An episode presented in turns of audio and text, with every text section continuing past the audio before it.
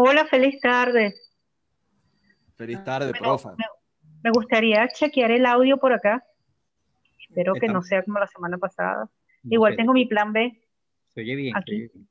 Se oye bien. Sí, se, oye muy bien esta vez, sí. ¿Se oye mejor que la vez pasada? Eh, 200%. Super, profe, bien. Y es el mismo micrófono y es la misma conexión. Eh, yo le voy a pedir a el hospedador de hoy, no sé si es el profe Miguel o si es Alberto, Rodolfillo, que por favor no compartan el sonido de la computadora. O sea, de la computadora que sea hospedadora, y que por favor no comparta el sonido porque eso es lo que entorpece el, el audio. Por lo menos esa ha sido mi experiencia. Si seguimos así con este audio, buenísimo porque no tengo que conectar la otra. Bueno, yo creo que ya podemos arrancar. ¿Sí? Sí, profa. No, Bueno, feliz tarde. Estimados participantes del curso universitario de locución. Primero, bueno, antes de arrancar con la clase de hoy, me gustaría hacerles algunos comentarios sobre los esquemas que recibí hay temas muy interesantes, de hecho casi todos los temas, digo, casi todos, algunos no es que no sean interesantes, algunos me preocupan un poquito, pero eso lo vamos a, esas dudas las vamos a despejar en, en la entrega, pues en esta segunda entrega. Quiero decirles que eh, la próxima tarea no está ponderada, es decir, yo se las voy a revisar y todavía no los voy a calificar yo los voy a calificar en la tercera, pero la entrega de la segunda tarea es obligatoria, tan obligatoria que si yo no recibo la segunda, no reviso la tercera. ¿Por qué? Bueno, porque precisamente el proceso va paso a paso para que al final el producto quede lo más depurado posible. Si una persona no me entrega la versión 1 del guion, con toda seguridad va a salir bueno, no va a salir también en, en, esa segunda versión. Y ya para ese punto en el cual ustedes entregan la segunda parte, hacer cambios totales se vuelve cuesta arriba, porque no es nada más este módulo que ustedes ven. Ustedes ven otros módulos que también tienen tareas y las prácticas que se van a volver cada vez más demandantes. Entonces, por favor, em, traten de cumplir con los lapsos para que me dé tiempo de revisarlos con calma, eh, de hacerles todas las observaciones pues, como debe ser y que ustedes tengan chance de trabajar con un tiempo que no los agote. Esa es la otra. Bueno, dichas estas aladas palabras, voy a compartir eh, pantalla para que arranquemos el contenido de la clase de hoy. Ya va, perdón, perdoncito. ¿Alguien tiene alguna pregunta o comentario antes de arrancar con respecto a la tarea anterior? ¿No? Profe, buenas. Ajá. ¿Cómo está? Eh, Juan José Sodia por aquí. Hola, Juan José. ¿Me escucha? Perfectamente. Ok, profe, fíjese. Eh, claro, yo sé que eh, yo entré a esta sección a partir del día miércoles. Claro, vi la evaluación eh, que usted había puesto en Canvas para la fecha 31 de enero de 2021, ¿correcto? Sí. Este, por supuesto, por problemas de, la, del, de internet, luz y eso, no pude completar a tiempo la actividad. Igual, no me puedo, no me puedo excusar al no, al no realizarla, porque prácticamente es una irresponsabilidad de mi parte. Eh, ya va, eh, Juan José, disculpa, lo tuyo es un caso particular. Yo te recomiendo que en vez de utilizar este espacio global de la clase para tu caso particular, arranquemos la clase de hoy y tú y yo nos podemos escribir. Porque yo conozco, yo conozco tu caso, o sea, yo sé que tú vienes de, cambio de sección. Entonces, sí, sí, creo que es, mejor. No es que no esté pendiente y no es que no te quiera escuchar, sino que me parece más adecuado que lo tratemos. Sí, los medios, los medios convencionales. Perfecto, profe. Y en privado, y en privado. Ojo, no es que haya algo oculto, sino que es un caso particular. Entonces estamos tomando este tiempo para un caso muy puntual. ¿Sí? Todo tiene solución, Juan José. Lo que tienes es que ponerle ganas y, bueno, Nada, ponerte al día. Bueno, entonces voy a compartir la pantalla. Ahora sí voy a apagar el video, aunque, bueno, no los veo todos. ¿Será que hay morrales en el pupitre?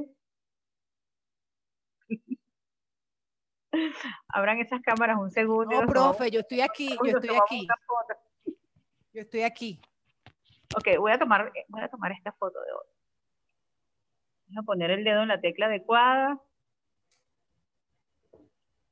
Bueno, a la cuenta de tres, su mejor sonrisa.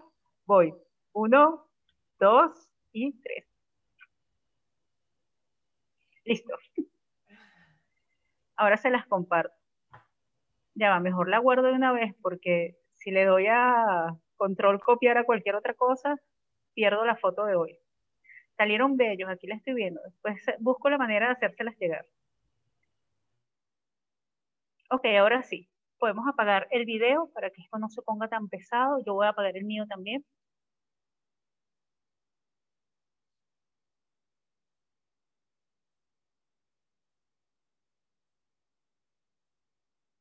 Y voy a compartir pantalla.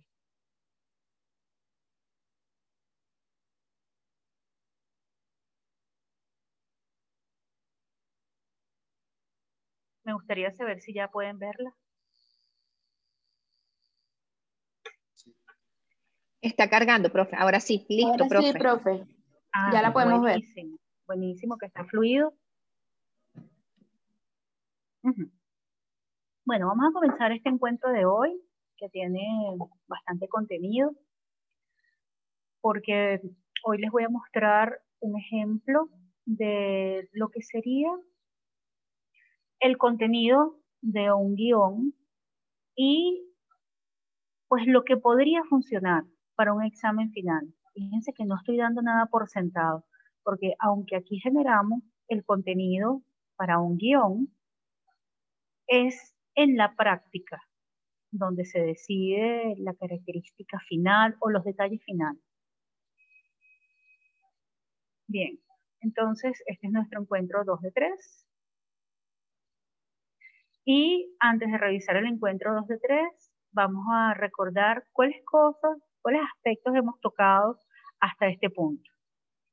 Eh, vimos los propósitos de este módulo, por supuesto, que son brindarles herramientas para que ustedes construyan un discurso coherente y adecuado al contexto radiofónico.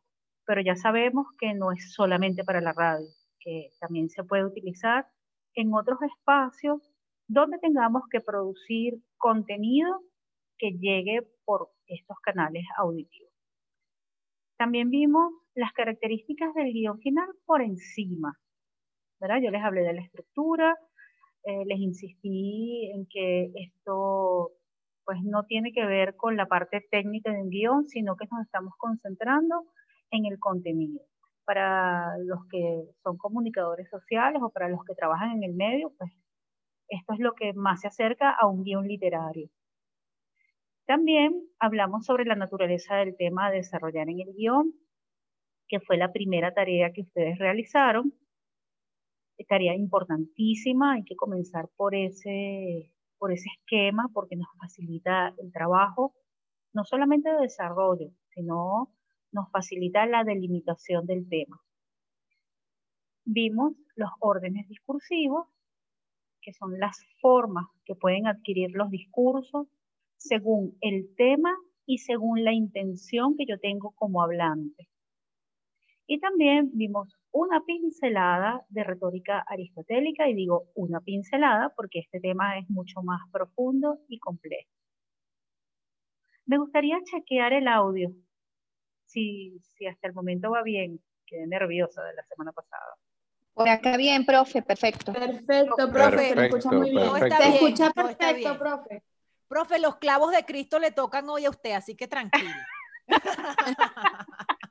Sí, sí, sí, sí, que se queden de este lado. Después yo los paso, yo paso el testigo. Gracias, gracias.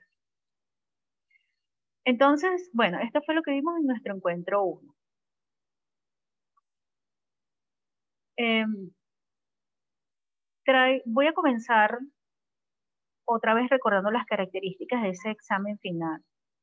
Y pues la insistencia es bajarles el nivel de, de angustia que supone una frase como examen final. Ya saben que ese examen final son los minutos que ustedes tienen para lucirse, para demostrar cuánto aprendieron en este curso de locución. Y bueno, por supuesto, para dejar la mejor impresión que puedan. No son los cinco minutos ni para ponerse nervioso ni para tener miedo, porque aquí nadie muerde y a distancia menos.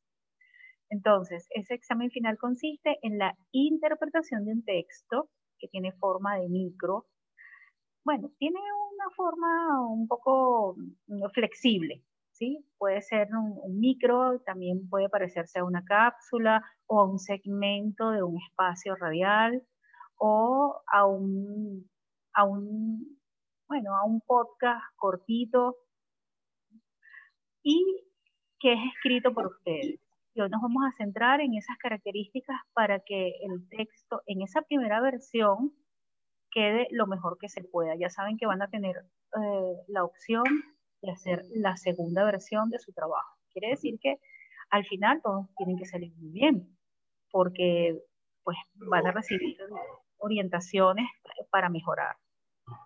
Y como ya les dije, se trata de un discurso de un máximo de cinco minutos y ese tiempo de cinco minutos abarca el contenido y la publicidad. En este módulo ustedes van a producir el contenido.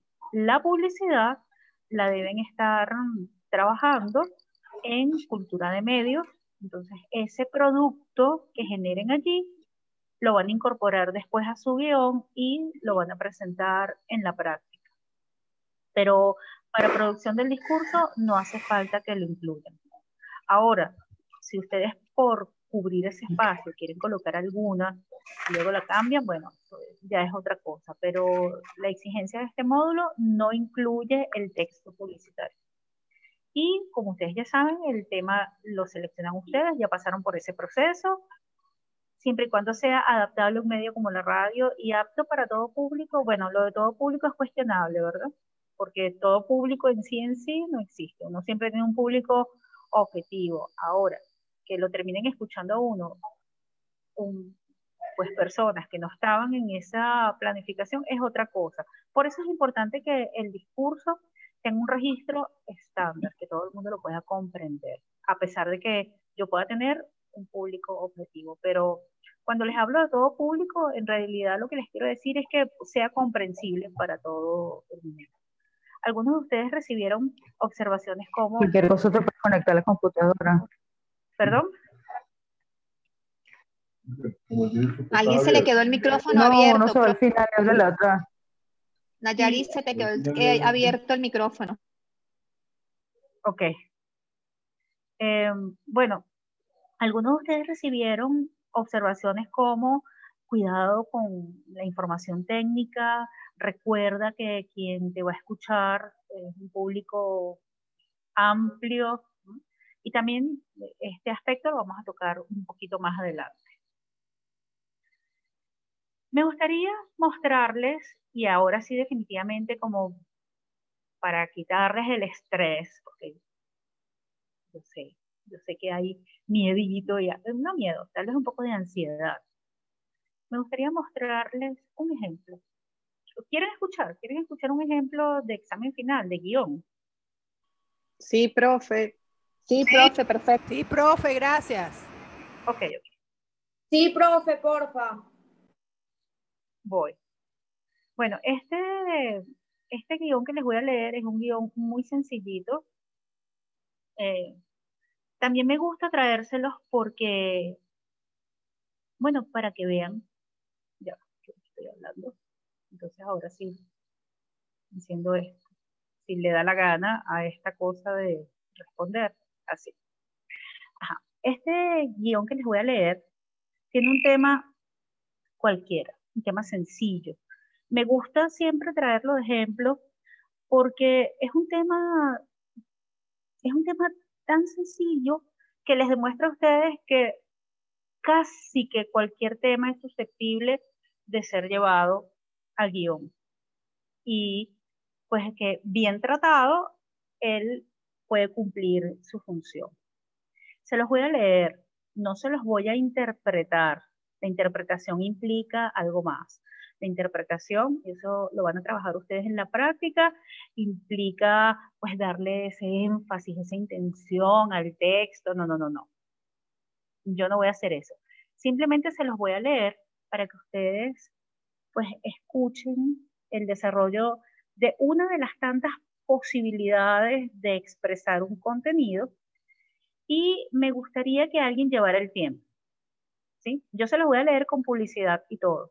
Me gustaría que alguien llevara el tiempo, cualquiera, o uno o varios, a ver, y que le prestaran atención a, por ejemplo, a las frases de transición entre un pedazo, entre un, entre un segmento y otro. En fin, que le, que le presten atención. Y recuerden, es solo un modelo, solo una de miles de posibilidades de expresar un contenido. Entonces, voy a compartir pantalla nuevamente para leerles ese ejemplo de examen final.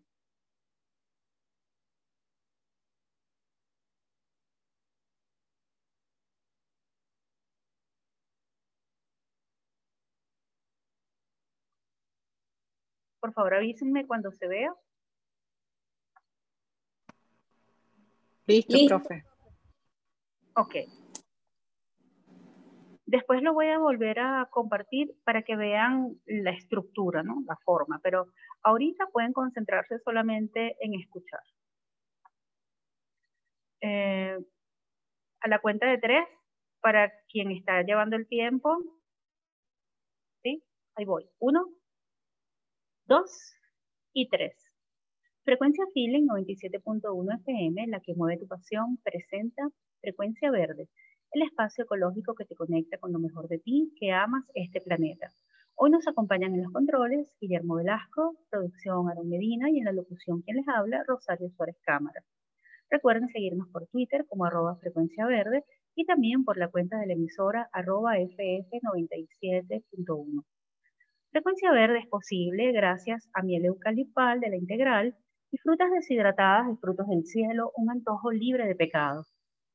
Hoy iniciamos una serie de micros dedicados a los árboles que vemos cada día, porque en esta época del año, entre sus flores y frutos, son un espectáculo para los sentidos.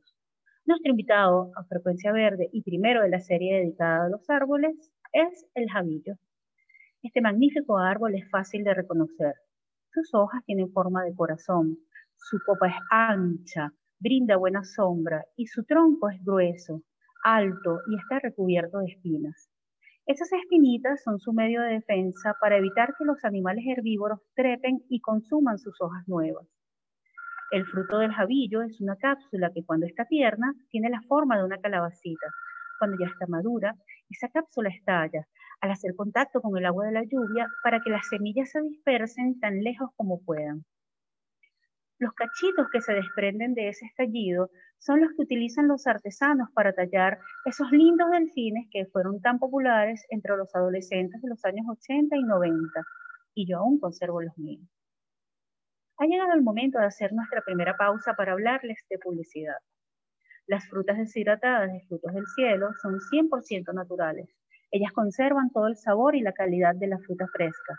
Frutos del Cielo te ofrece la opción más saludable para tus meriendas, postres e infusiones. Conoce sus productos y haz tus pedidos a través de Instagram por arroba frutos del cielo. Frutas deshidratadas de frutos del cielo, un antojo libre de pecado. Y en su programa Frecuencia Verde seguimos con nuestros aliados comerciales. Hablemos claro. Parafonía, gripe y dolor de garganta exija calidad exija miel eucalipal que actúa directamente en su garganta, aliviando en un instante su problema y eliminando las molestias. Por eso, hablemos claro, exija calidad, exija miel eucalipal de la integral. Regresamos de publicidad y recuerden, estimados amigos, que nos sintonizan por frecuencia Feeling 97.1 FM, la que mueve tu pasión. Estamos ya en el último minuto de Frecuencia Verde, dedicado hoy al versátil Javillo, el árbol de los cachitos, también conocido como tronador, ceiba amarilla y salvadera. Ah, pero atención, aunque el jabillo es un hermoso árbol, hay que tener en cuenta que su savia es muy tóxica para los humanos, tanto así que los caribes la usaban para envenenar la punta de sus flechas. Finalizamos nuestro espacio con una curiosa información sobre nuestro árbol invitado, el jabillo, y es que por lo abundante de su madera y su fácil manejo, en los pueblos era común que los ataúdes se construyeran con ese material. De ahí quedó la frase, estar oliendo a tabla de jabillo, para referirse a alguien que podría estar al borde de la muerte o para proferir una amenaza en serio o en tono de chiste. Y así culminamos nuestro programa de hoy.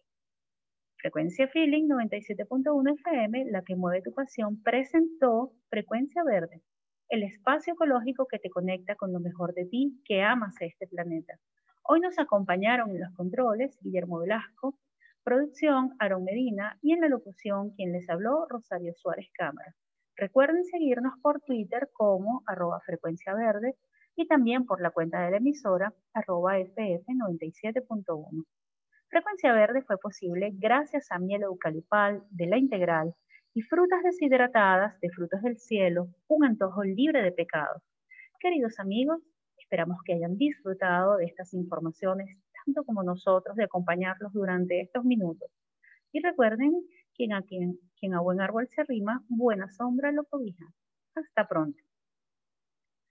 Listo. Ok.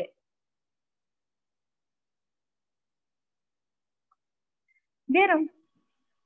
No es nada del otro mundo, nada para temblar, nada con lo que ustedes no puedan. Y sé que, y sé que sí pueden y que les va a quedar perfecto, no solamente porque aquí hay personas con experiencia, sino que hay personas que tienen unos temas buenísimos y ya desde el esquema se ve que eso va a ser. Cuéntenme, ¿qué les pareció? Súper Súper agradable. Súper agradable, un tema de interés, además de investigación, porque el que no conoce eh, el árbol va a querer saber más información. De verdad, bien agradable y bien, bien consono. Quiero un micro de un árbol. Ahora, el detalle está en que en la información esté bien distribuida, que en la información también se trabaja en la intención. ¿Recuerdan lo que vimos la semana pasada, esa pincelada de retórica aristotélica? Bueno, en este guion hay intencionalmente frases para estimular, para enganchar a través del etos, logos y patos. Eh, por supuesto que la mayor carga la tiene el logos porque estoy dando información eh, incluso información científica, información cultural acerca de ese árbol. Y también em, el patos, porque hay una carga em, emocional dentro del discurso. A ver, ¿recuerdan algún aspecto emocional de ese discurso?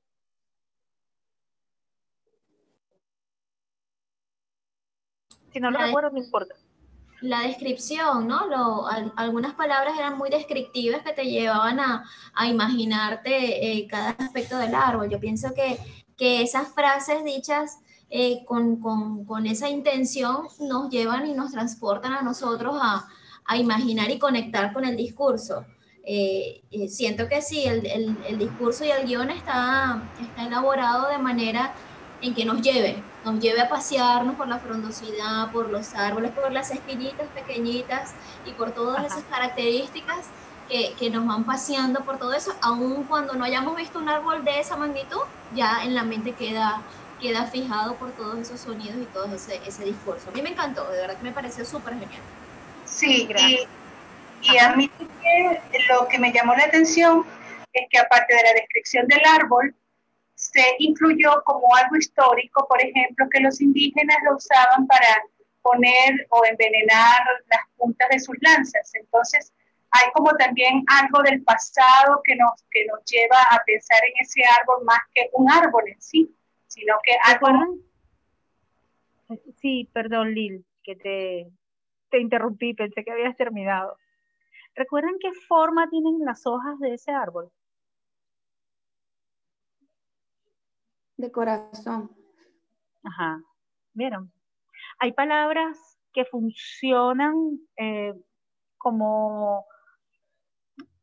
Hay, hay palabras que funcionan como enganche. La palabra corazón es una palabra, pues, que difícilmente uno olvide, porque además se usa en muchísimos contextos. ¿Perdón, Hugo? Que nos conecta con la afectividad, claro está. Bien, por cierto, te ofrezco disculpa. Tengo ahorita una gran pelea con el internet, pero me muevo de sitio. Como ves, esta es mi biblioteca, te la presento. Si hay algo que, que puedo decir en favor de tu discurso, es que sobre esta biblioteca y sobre este sitio, tengo justamente quien le da sombra, es un, un gran jabillo que por cierto deja caer sus frutos en mi techo, así que lo conozco perfectamente y, y amo su frondosidad también, la conozco. Qué bueno. que no pude escuchar casi nada, pero bueno, la pelea es Me hubiese encantado escuchar tu voz leyendo. Profe, yo sí tengo una pregunta. Ajá. Sí, cuando usted comenzó el, el, cuando comenzó el discurso, usted menciona dos patrocinantes. Ajá. Este, siempre tienen que ser, o sea, cuando uno hace la publicidad, siempre tiene que ser esos dos patrocinantes del principio, porque por lo menos yo he escuchado mucha radio y a veces son que si dos patrocinantes y después colocan también a cómo vaya el programa, este, cambian que si, ejemplo, a un refresco y a los que están ahorita haciendo delivery, una hamburguesa muy ahorita conocida. ¿Me explico? Sí, mira, Caterín, eso tiene que ver con el tipo de venta que se hace. Eh, también con lo que el espacio le ofrece a un anunciante. Te pueden ofrecer mención, el comercial, eh, bueno, o, mención en vivo, o, en fin, hay muchas formas. Es una pregunta muy buena para que ustedes la desarrollen en cultura de medios.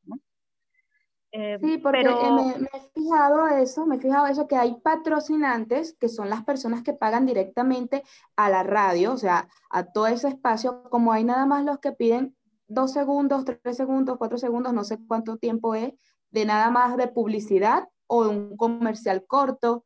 Entonces, quería saber eso. Pues.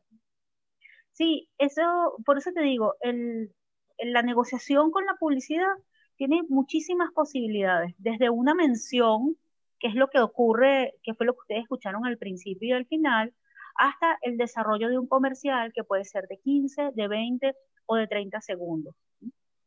Em, por eso, ya que está saliendo aquí, porque lo están escuchando con este ejemplo, anótenlo para que lo desarrollen con, más, eh, con más detalle en cultura de medios. Ahora, muy buena tu pregunta, porque en, para este ejercicio que ustedes van a hacer en producción del discurso, el anunciante que ustedes nombren al principio debe corresponderse con los comerciales que ustedes vayan a desarrollar. Igualito. O sea, no pueden cambiar. Si al principio, como el guion que yo les acabo de leer, el, el anunciante Una... Frutos del Cielo y Miel Eucalipal, esos son los dos comerciales que se van a desarrollar y con esos mismos cierros. Em, entonces tomen en cuenta eso. Por allí leí que quien tomó el tiempo Profesora, una duda. Ajá. Tengo una duda. En mi caso, ya yo realizo un programa de radio. En ese programa de radio, eh, digamos que lo que es la publicidad, mi productor a él no le gusta que nosotros la digamos en el programa como tal, sino que previamente se graba en el estudio y cuando salen los cortes de publicidad suena eh, pues la cuña de cada uno de los patrocinantes. Se hace una cuña grabada previamente y suena en... Pero durante el desarrollo del programa yo no los menciono. O sea, al productor no le gusta porque él dice que a veces el locutor está en varias cosas y se le puede olvidar, se le puede olvidar uno, puede hacer más énfasis en uno que en otro. Entonces, como que para que todo quede igual, se graba previamente. ¿Eso está bien? Mira, ni bien ni mal. Todo depende de la política y del estilo de cada espacio. Ahora, tú puedes tener un comercial grabado y puedes tener un comercial en vivo. Y tienen precios diferentes. Entonces, en el caso de ustedes, pues no trabajan con comerciales en vivo, simplemente es eso.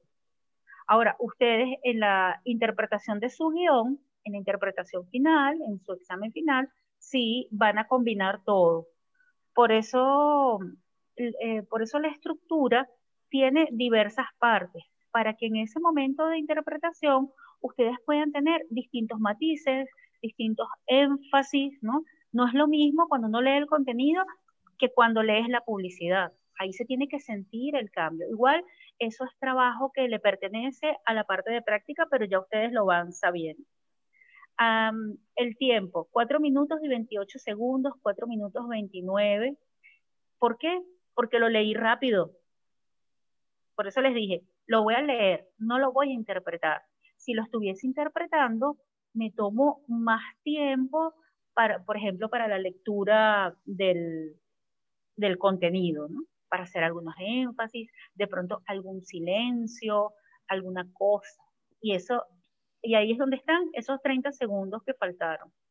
Entonces ahí ya ven cómo eh, el tiempo cambia cuando estoy leyendo y cuando estoy interpretando. Bien. Eh, bueno, voy a continuar y de todas maneras en el desarrollo de hoy pues vamos a ir rescatando cosas que vimos en el guion y cosas que están en las orientaciones que les tengo preparadas para el día de hoy. Voy a volver a compartir pantalla. Disculpen que no siempre puedo ver el, el chat. Aquí ya lo vi. ¿Todo bien? Ok, voy a compartir pantalla nuevamente.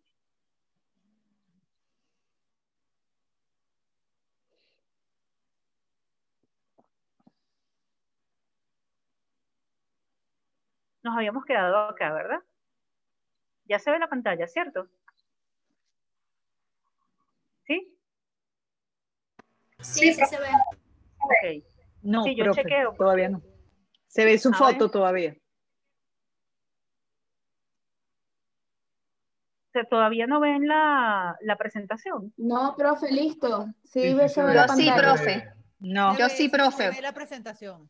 La compañera que no lo ve, que lo busque, que busque bien.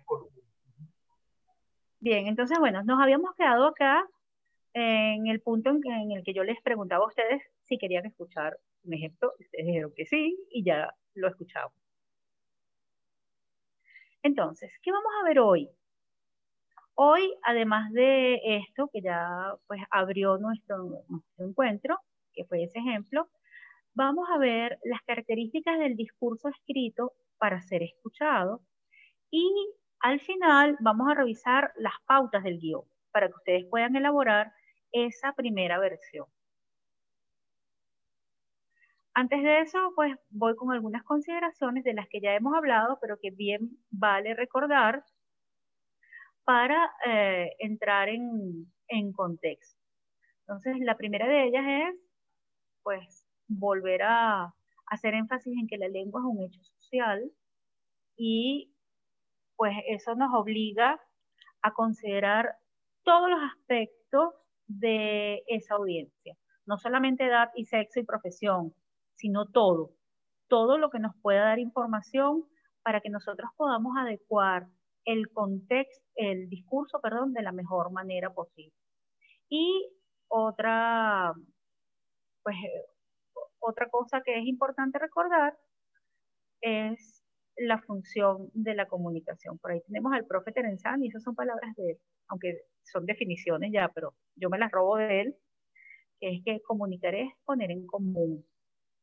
Y por supuesto, para yo poder poner en común, tengo que considerar el contexto, si no, no puedo poner en común. Yo no puedo poner en común pensando, eh, o sea, no sabiendo cuáles son las características de las personas que me están escuchando. Y todo esto, por supuesto, para evitar los ruidos, los ruidos de toda naturaleza.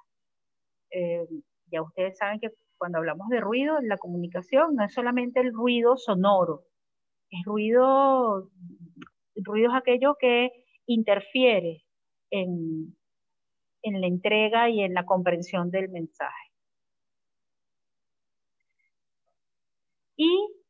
Bueno, vamos a comenzar ya de lleno con las características del discurso radiofónico. La primera de ellas es que el discurso de la radio tiene un tono conversacional, tal cual como dice aquí. Y por supuesto, al ser conversacional, tiene una característica muy propia. Ustedes la conocen porque aquí todos conversamos.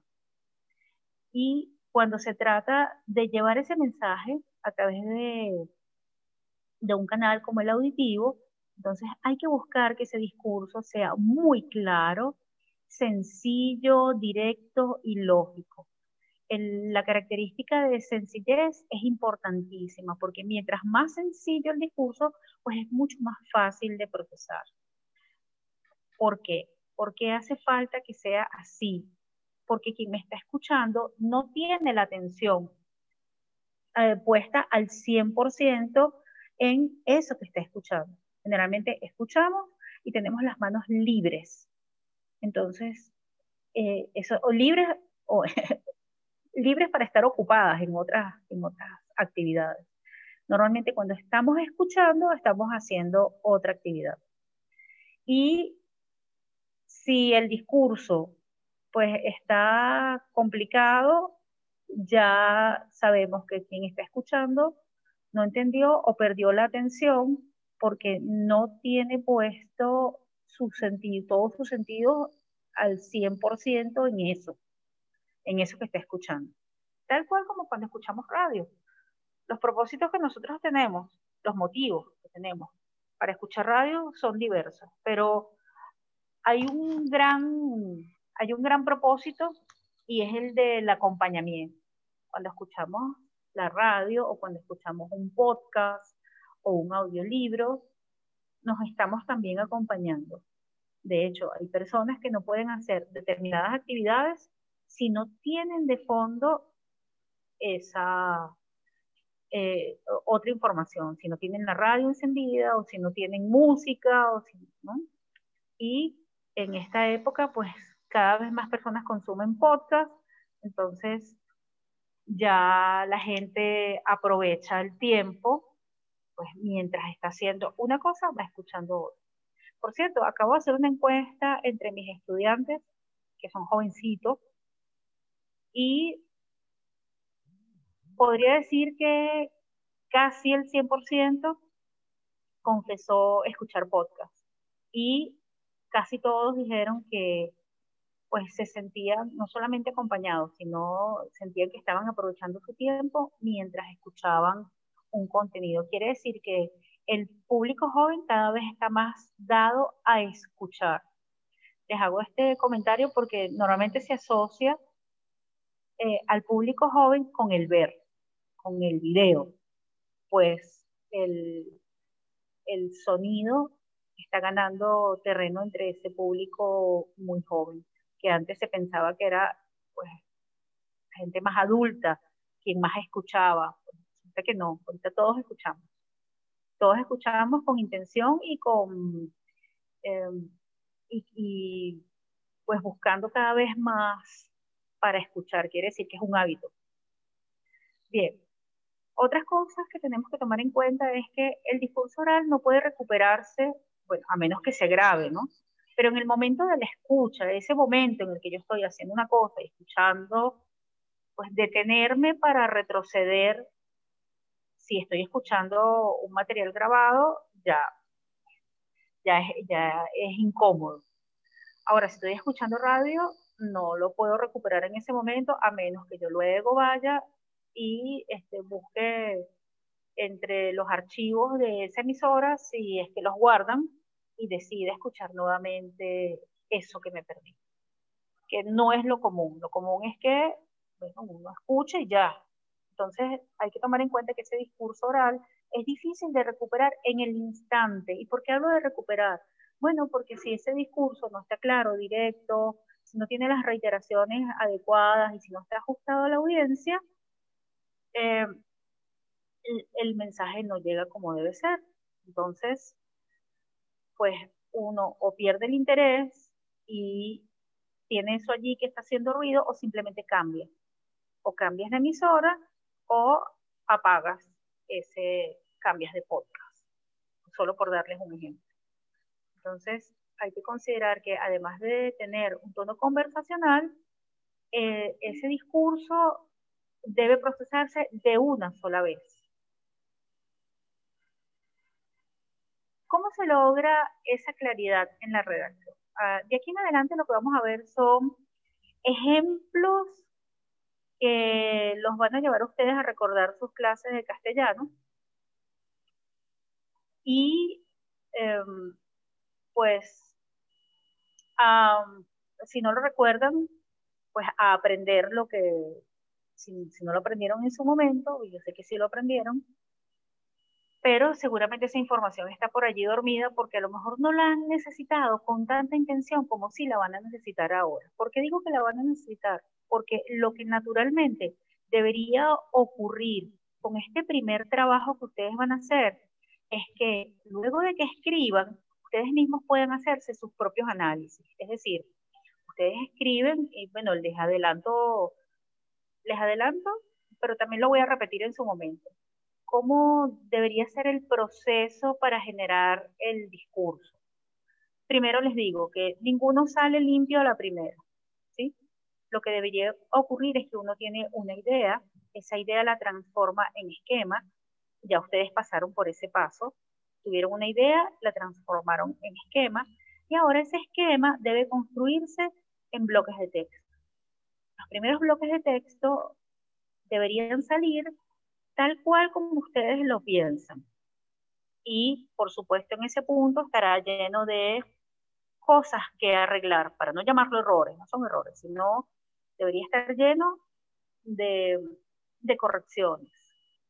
Y luego de la segunda o tercera revisión es cuando se va volviendo, pues, em, se va puliendo el trabajo. Entonces lo que les quiero decir es que no se angustien, porque esos primeros párrafos que van a escribir tienen que salir como deben salir, es decir, llenos de cosas para corregir. Y luego, con esta información que ustedes tienen acá, es que van a ir modificando el trabajo.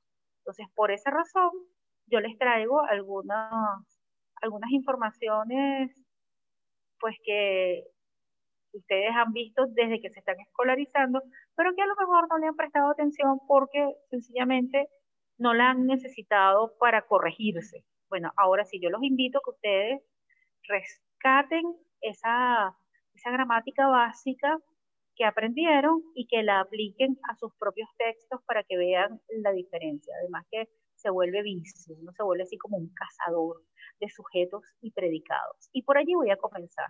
La primera recomendación es que escriban con la estructura lógica. ¿Cuál es nuestra estructura lógica gramatical? Nosotros hablamos con sujetos y predicados. Y aprovecho para aclarar. La oración se divide en dos partes, sujeto y predicado. No en tres, es decir, nada de sujeto, verbo, predicado, ¿ok? Eso no, eso está mal.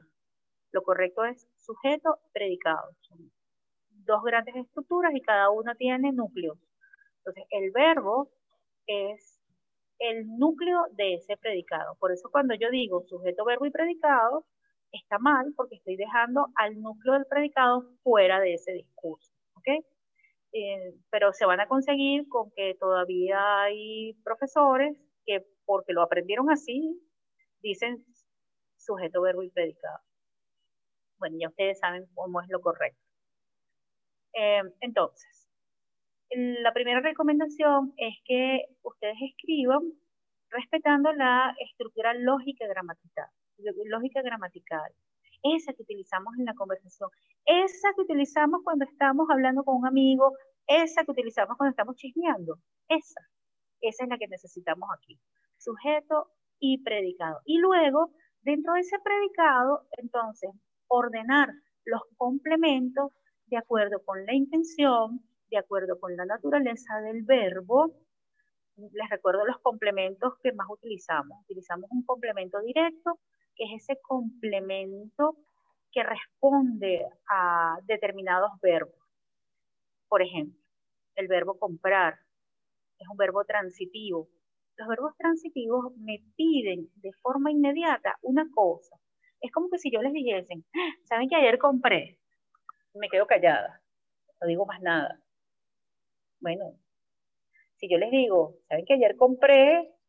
Ustedes quieren saber qué cosa compré, si no, ¿para qué lo dije?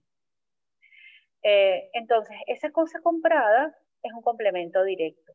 Igual, ayer vi, hoy vi. Ajá, pero ¿qué viste? Esa respuesta vinculada al verbo es un complemento directo. Y ese complemento debe estar pegadito del verbo. Esa sería la estructura lógica. Ahora, hay licencias, licencias literarias que me permiten romper toda esta estructura lógica y que funcionan para el discurso escrito, pero para el discurso que se está redactando para ser escuchado, debería pues estar lo más cercano a su, lo más cercano a su pregunta, a su respuesta. En este caso, hoy vi. Bueno, la cosa vista debe estar al lado del verbo. A eso me refiero cuando les digo que debemos respetar esa lógica gramatical. Y luego también tenemos otros complementos, ¿verdad? Ustedes deben recordar el famoso complemento circunstancial de modo, de tiempo, de lugar, de instrumento, de compañía, en fin, todos, todas las circunstancias que le dan vida al discurso, ellas se van a ir ubicando dependiendo de la intención del hablante. En este caso, el complemento al que uno más le presta atención como para corregir es ese complemento directo que debe estar pegadito del verbo. ¿Para qué? Bueno, para que la información se procese sin ninguna dificultad. Y em, esto de huir del hiperbatón es lo que les decía. Hay licencias que permiten romper esta estructura, pero en este caso no es recomendable. Esa licencia, por ejemplo, la que intercambia la, que me permite intercambiar estructuras gramaticales se llama hiperbatón. Aquí no caben es mejor descartarlos, a menos que tenga una intención y que, esa, y que ese hiperbatón pues le dé énfasis a determinada parte del discurso. Bueno, en esos casos sí se pueden usar. Tampoco es que esto eh, es una guía de cosas que no se deben hacer, sino es una guía de recomendaciones, pero como todo, habrá momentos en los que uno sí pueda usar determinada licencia. Profe, eh, una pregunta.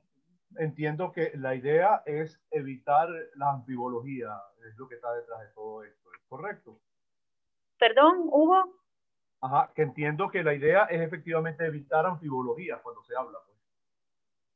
Sí, y la intención es redactar ese discurso para que se procese de una sola vez.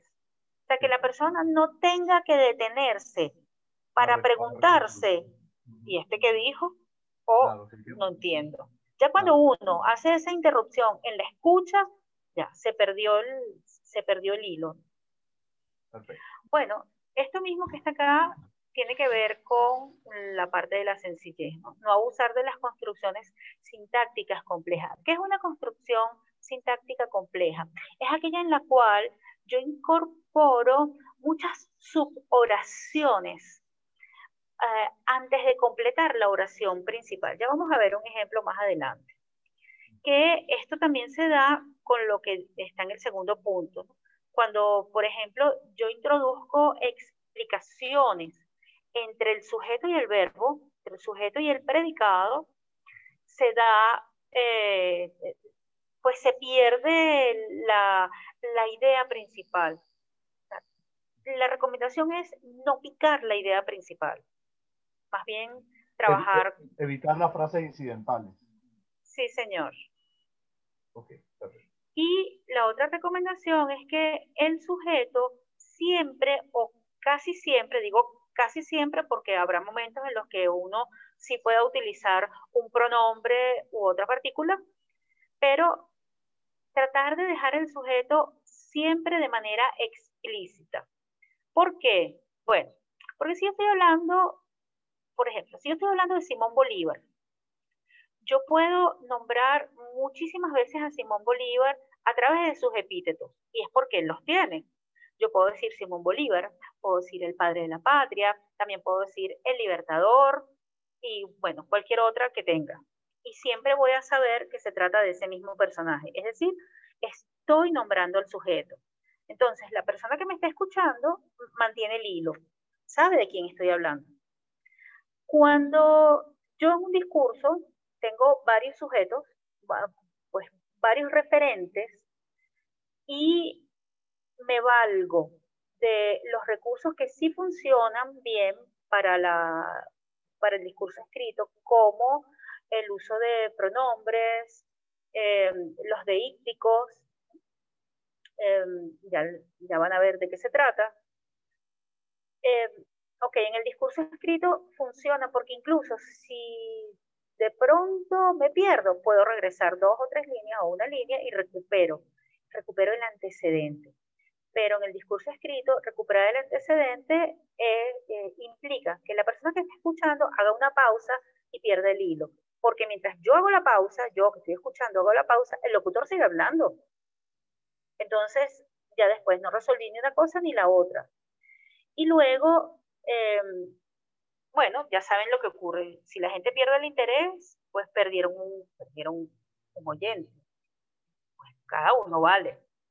Entonces, eh, no usar sujetos elípticos. ¿Qué significa esto? El sujeto elíptico es el que está contenido en el mismo verbo.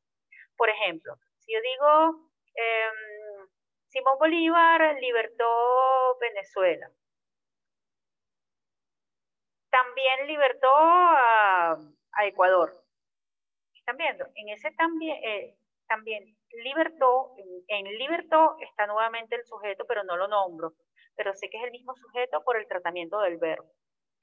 Entonces, en el discurso oral, pues es fácil perderse cuando el sujeto está elidido. Eso es lo que se llama el sujeto elidido, que no lo nombro, pero él está allí a través del verbo. Y luego, cuando yo sustituyo el sujeto por un pronombre o por una frase pronominal, también puedo caer en confusiones. Em, yo siempre pongo el ejemplo de un programa que me volvió loca porque estaban hablando de esa terrible enfermedad. Yo no agarré el programa desde el principio. Y me enganché porque hablaban de la terrible enfermedad. Y yo quería saber cuál era la terrible enfermedad. Y dijeron todos los, todos los epítetos posibles y solamente hasta el final es que yo supe de lo que estaban hablando. Estaban hablando de la diabetes. Pero cuando yo digo esta terrible enfermedad, por favor, ¿cuántas enfermedades terribles no hay? Podríamos estar hablando, qué sé yo, de cáncer de, o de cualquier otra cosa y siempre la vamos a llamar esta terrible enfermedad. ¿Vieron? Entonces, y, y después era ella, esta. Nunca supe hasta el final. Eh, y es un riesgo que puede salir muy caro. Vamos a ver un ejemplo. Vamos a ver un ejemplo de un mal ejemplo. En este ejemplo que está acá, que claro, está un poquito rebuscado, pero no crean que es que no pasa, sí pasa. En este ejemplo de un mal ejemplo, vamos a ver todas las, eh, todo esto que está aquí en esta lámina, ¿verdad? Vamos a ver, por ejemplo, cuando yo introduzco frases explicativas, cuando pues utilizo pronombres para nombrar al antecedente, cuando no se respeta la lógica gramatical, todo eso está acá. Si estuviésemos cara a cara, bueno, haríamos hasta un, hasta dividiríamos el salón en dos para descubrir estructuras, pero bueno, esta modalidad no nos la permite, pero por el contrario, sí nos permite hacer un, una revisión más detallada. Les voy a leer este, este párrafo. Dice María Antonia, la hermana de Juana, la bailarina del pueblo, quien también tiene un restaurante de pura comida criolla, ha decidido emprender en Puerto La Cruz, junto con un grupo de inversionistas japoneses, un negocio de dulcería exótica, cuyos clientes principales serán turistas asiáticos. Ella es una mujer luchadora y tiene muy buen sentido para los negocios. Trabaja incansablemente para ayudar a su familia. ¿De quién estoy hablando? pueden abrir sus micrófonos si quieren. ¿De quién estoy hablando? Ah, de María, Antonia. De María Antonia. De María Antonia. Claro. Aquí yo puedo ver, lo que pasa es que la, la parte visual me ayuda. Aquí yo puedo ver que la protagonista de este relato es María Antonia. Pero yo estoy nombrando también a la hermana Juana. Juana. A Juana, ¿verdad? A Juana, que es su hermana. ¿De dónde a dónde llega el sujeto de la primera oración? ¿Quién es el sujeto de la primera oración? La primera oración va desde María Antonia hasta asiáticos. ¿De ah, dónde, ah, profe, profe. Ajá. Entonces, ahí no queda bien claro si la que también tiene el restaurante de pura comida criolla es María Antonia o es la hermana. Claro, tienes razón. Si yo lo estoy escuchando, esto se me vuelve un patuque. ¿Por qué? Porque nada más al escuchar dos nombres, y dos nombres fáciles de recordar, María Antonia y Juana. Entonces, yo que estoy escuchando y que escucho esos dos nombres al principio, estoy esperando la historia de estas dos mujeres. Sin embargo, la protagonista de todo esto es una. Pero ¿qué pasa? Que ambas tienen vidas similares. ¿Sí? Entonces, ¿de dónde a dónde llega el sujeto de la primera oración? ¿Dónde termina el sujeto? Comienza en María Antonia. ¿A dónde llega? María Antonia. No importa si se equivocan. De María Antonia hasta comida, criolla. Hasta comida criolla. ¿Por qué hasta comida criolla? Porque bueno, son todos los rasgos característicos el restaurante. de María Ahí donde está la acción de lo que hace.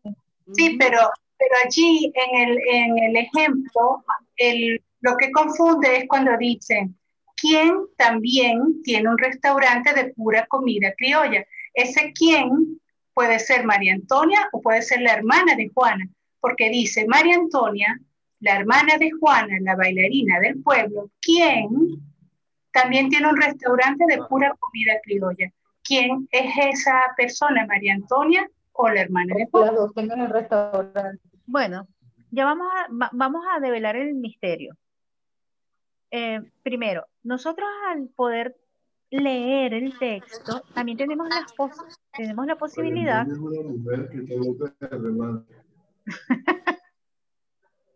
sí, también. También está loca María Antonia. Entonces, nosotros tenemos la oportunidad de valernos de la parte visual para, eh, para ayudarnos con los signos de puntuación. Más adelante vamos a rescatar el tema de los signos de puntuación que son fundamentales para darle énfasis y pues, mayor coherencia al discurso. Una pausa mal hecha, entonces, María Antonia y ve una coma. Las comas, eh, cuando están después de lo que podría ser el núcleo del sujeto, la coma lo que me indica es que lo que viene es una frase explicativa, porque hay una regla y ustedes tienen que aplicarla. Digo tienen que y se las recuerdo por si acaso lo olvidaron. Una regla del uso de la coma es que no se puede separar sujeto y predicado con coma. ¿Sí? ¿Por qué? Porque esa pausa no va y esa pausa no va ni en la parte escrita ni en la parte hablada. Si digo, María Antonia es buena, ahí hay una pausa mala, porque María Antonia es buena, no necesita, no necesita esa pausa entre sujeto y predicado. Y ocurre en la parte escrita y también eh, ocurre en, en la parte hablada.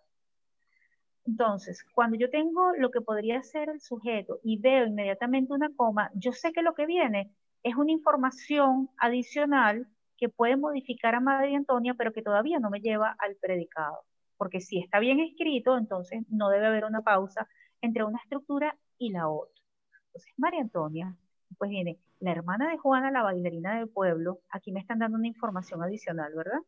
Ya me están diciendo que María Antonia tiene una hermana que es bailarina de pueblo y quien también tiene un restaurante de pura comida criolla, este también me dice que ambas tienen restaurantes de comida criolla. Y luego veo una coma antes del verbo a. Ya yo sé que entonces la frase explicativa va desde la hermana hasta criolla. ¿Por qué? Porque el resto me habla de la oración principal. La oración principal sería, María Antonia ha decidido emprender en Puerto La Cruz. ¿Ven? Esta sí es la oración principal. Esta otra información que tiene una suboración, porque aquí tengo otro verbo, que es el verbo tener, que no le pertenece a esta oración principal, sino a la subordinada que está acá, que me modifica a María, porque aquí no estamos hablando de una María Antonia cualquiera, estamos hablando de una María Antonia determinada, es decir, estamos hablando de una María Antonia que es hermana de Juana, que Juana es bailarina y que tiene un restaurante de comida criolla. ¿Vieron? Entonces, toda esta información modifica el núcleo del sujeto. Eh, entonces, María Antonia ha decidido emprender. ¿Qué cosa ha decidido emprender María Antonia? Un negocio de dulcería exótica. ¿Es un negocio de dulcería exótica cualquiera? No, cuyos eh, clientes principales son turistas asiáticos. Son turistas asiáticos. Muy bien, entonces el complemento directo de esta primera oración es un negocio de dulcería criolla cuyos clientes principales serán turistas asiáticos. ¿Por qué? Porque esta otra suboración que está acá modifica a un negocio de dulcería exótica. Es decir, no es un negocio de dulcería exótica cualquiera, es un negocio de dulcería exótica cuyos clientes principales serán turistas asiáticos. ¿Ven la diferencia? Así, esa es una manera de determinar qué pedazo le pertenece a cada estructura, o sea, hasta dónde llegan las estructuras. Nos podemos hacer, esta pregunta ayuda mucho, esta que ya yo les he hecho varias veces. Por ejemplo, ¿es una María Antonia cualquiera? ¿Es un negocio de dulcería exótico cualquiera? No, es así. Entonces, yo me traigo toda esa información para esa estructura. ¿Por qué yo estoy haciendo este ejercicio gramatical con ustedes? Porque se supone que algo parecido a esto es lo que ustedes deben hacer cuando escriban sus, primeras, sus primeros párrafos. Ustedes se detienen y comienzan ustedes mismos a analizarse de esta manera. Comienzan a ubicar sus sujetos, pregúntense, bueno, ¿de, de qué estoy hablando? Y cuánta información modifica a ese núcleo. El núcleo es el protagonista de la estructura y de dónde a dónde llegan de dónde a dónde llega cada información para luego yo saber qué cosa voy a mover aquí tendríamos que mover este complemento directo. ¿Por qué? Porque la estructura lógica gramatical me dice que el verbo emprender, que es un verbo transitivo, es decir, que este verbo me pide un complemento directo, eh, ese complemento directo debe estar pegadito del verbo y no está. Aquí dice, ha decidido emprender en Puerto La Cruz. Después del verbo, entonces tengo un circunstancial del lugar. ¿Dónde? En Puerto La Cruz. Y después tengo un circunstancial de compañía, porque yo me pregunto, ¿lo va a hacer solo? No, lo va a hacer acompañado. ¿Junto con quién? Junto con un grupo de inversionistas japoneses. Entonces, aquí en este texto, después del verbo, yo le puse dos circunstanciales, uno de lugar y uno de compañía, y después fue que puse el complemento directo. ¿Están viendo? Entonces, es diferente me tocara ir eh, modificando este texto para que sea escuchado, entonces yo además de quitar toda esta explicación al principio y convertir eso después en otro párrafo o en otra oración, tengo que mover el complemento directo y quedaría, ha decidido emprender un negocio de dulcería exótica cuyos clientes principales serán turistas asiáticos en Puerto La Cruz junto con un grupo de inversionistas japoneses. O puedo modificar estas dos informaciones, el lugar y el grupo de inversionistas, dependiendo de la intención que yo tenga como hablante. Si lo que quiero resaltar es el grupo de inversionistas, entonces lo pongo inmediatamente después del complemento directo. Si me siguen o, o lo sienten muy técnico? Perfectamente, profe. Okay. Sí, perfectamente. Ok, ok. Me interesa que sí comprendan eh, sí rescaten. Yo siempre hablo de rescatar esta información porque todos ustedes pasaron por esto a lo largo de toda su formación académica, eh, que lo rescaten y que lo apliquen ahorita. Luego hay otra oración que dice, ella es una mujer luchadora. Ven, voy a retroceder a la lámina anterior. Dice, no sustituir el sujeto con un pronombre. Aquí vemos ese ejemplo acá. Ella es una mujer luchadora. Ella, claro, yo sé, porque lo estoy viendo, que si la protagonista de esta primera oración es María Antonia, y luego yo arranco la siguiente oración con un pronombre, por regla, este pronombre tiene un antecedente. El antecedente de ella es María Antonia.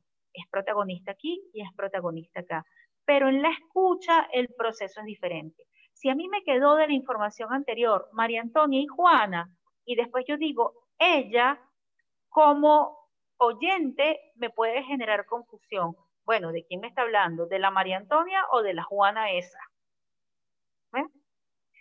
Entonces, es un riesgo que puede tener un precio muy alto utilizar un pronombre eh, confiándome en el antecedente y, y, resulta que, pues no, yo tengo aquí algo que puede generar confusión. Entonces, ella es una mujer luchadora y tiene muy buen sentido para los negocios, ¿ven? Aquí, y tiene, no estoy diciendo ni siquiera ella, sino que la incluyo en el verbo, es decir, esto es un sujeto que está elidido, está presente pero está callado. Es lo que, no sé si recuerdan cuando le decían sujeto tácito. ¿Sí recuerdan el sujeto tácito? Bueno, tácito viene de un adjetivo latino, que es tacitus, tacitus y el tacitus es el que está callado. Entonces de ahí viene el tácito. De ahí viene, por ejemplo, la palabra taciturno. Cuando una persona está, pues, está taciturna, significa que está callada. Entonces, en este caso, este sujeto está presente, pero está tácito, está callado. Ella es una mujer luchadora y tiene muy buen sentido para los negocios. Y después digo, trabaja incansablemente para ayudar a su familia. Pero ¿qué pasa? Que antes yo dije que ambas hermanas son emprendedoras y son trabajadoras, ambas tienen restaurantes. ¿Cuál de las dos trabaja incansablemente para ayudar a su familia? Sigue siendo María Antonio, pero igual podemos caer en la misma confusión. Entonces, estos son los riesgos que uno corre cuando pretende redactar para que eso sea escuchado sin considerar las características del discurso oral. También aquí he hecho para hacerles una recomendación. Yo sé que muchos sacan sus informaciones de Internet. Se valen de Wikipedia. Wikipedia es, una, es un lugar interesante para uno eh, abordar cualquier tema porque te da definiciones básicas, pero no está redactado para ser escuchado. Número uno, no está redactado para ser escuchado, sino para ser leído. Luego, no en todos los casos esos textos están bien redactados. ¿sí? Eso sería lo segundo. Lo tercero, eh, no se recomienda hacer copia y pega. si ustedes van a buscar información de su tema, bueno, está bien conseguir referencias, pero está mucho mejor si ustedes construyen su propio texto. Ahora, si quieren citar, bueno, pueden valerse de los recursos de los tantos recursos que hay para mencionar a un autor y respetar el contenido. Aquí ya hay un problema también ético, ¿verdad? Me imagino que también lo van a tocar en las clases de ética, el hecho de, bueno, tomar material textual que está disponible en la web, pero el hecho de que esté disponible no significa que yo lo voy a usar como mío, siguen siendo las palabras de otro. Entonces, cuídense de eso y este, eviten hacer el copia y pega. Pero supongamos que decidieron hacer copia y pega, que no es lo deseable. ¿Perdón? Profe, ¿me escucha? Eh, sí. A mí particularmente me pasó eh, con Wikipedia. Eh, estaba organizando, porque yo tengo actualmente un programa en radio, y estaba organizando mi programa. Y tenía como invitada a Bolivia Bocaranda. Ella es esposa de Nelson Bocaranda. Y entonces Wikipedia, cuando estoy revisando la información de ella, me sale eh, como hermana de Nelson Mocaranda. Y entonces yo al aire, vengo ya al aire y digo, sí, porque estamos con la hermana de Nelson Mocaranda, Bolivia Mocaranda. Entonces ella me viene y me dice, sí, porque nosotros como esposo también construimos una relación de hermandad. Y yo, ay, qué pena, Dios mío, qué pena. Pero me pasó, pues, e, e, es, esa parte, me, me sucedió. Sí, bueno, ¿ves? Son los riesgos de, de no buscar un poquito más allá. Y es una lección, Juan José, una lección. Eh, Totalmente. gracias por compartir la experiencia. Bueno, ahí tienen uno de los tantos riesgos, pero además de ese está el hecho de que copiar y pegar. Entonces, ok, supongamos que la información está buena, que es fiel, pero estás copiando una información que ha sido redactada para ser leída y no para ser escuchada. Entonces, igual va a tener problemas. Hagan su ejercicio, ya saben que esos, esos primeros párrafos les va a salir llenos de, bueno, les va a salir llenos de, de cualquier cosa.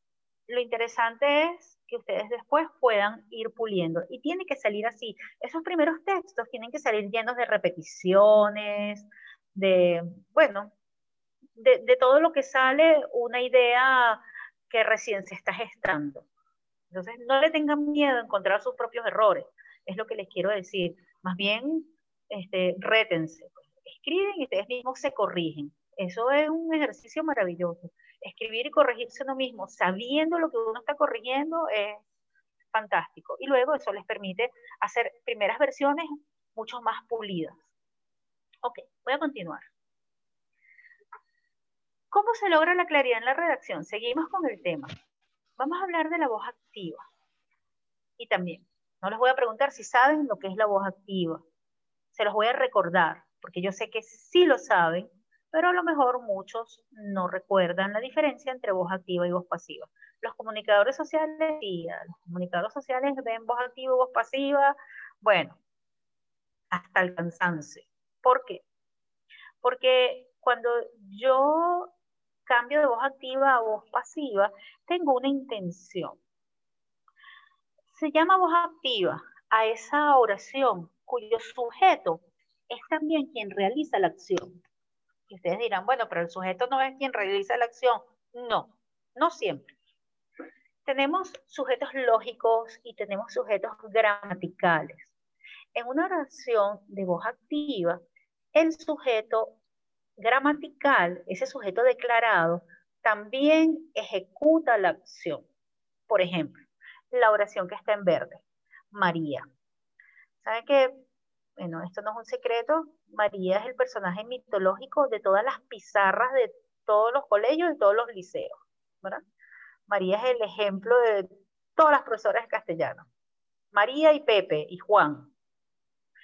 Entonces, María compró una casa. María ejecuta ella como sujeto gramatical y como sujeto lógico, María ejecuta la acción de comprar la casa. Aquí no hay dudas. Cuando yo escucho algo como esto, yo puedo ir imaginando a la par de la misma voz que me lo está diciendo, yo me puedo imaginar a una María comprando una casa. Cuando yo redacto en voz pasiva, que es la oración que está en rojito, yo digo lo mismo pero mi sujeto de voz activa se convierte en un sujeto pasivo, por eso se llama voz activa y voz pasiva.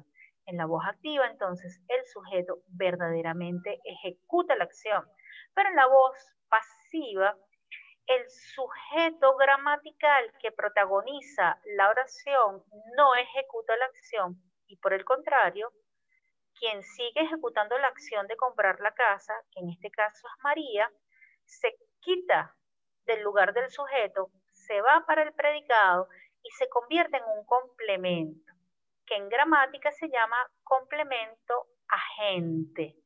Se llama complemento agente, aquí aprovecho para darles otro poquito de etimología. Lo que pasa es que yo soy profesora de latín, entonces, pues nada, no puedo perder la oportunidad de traer los latinismos y de repartirlos por el mundo.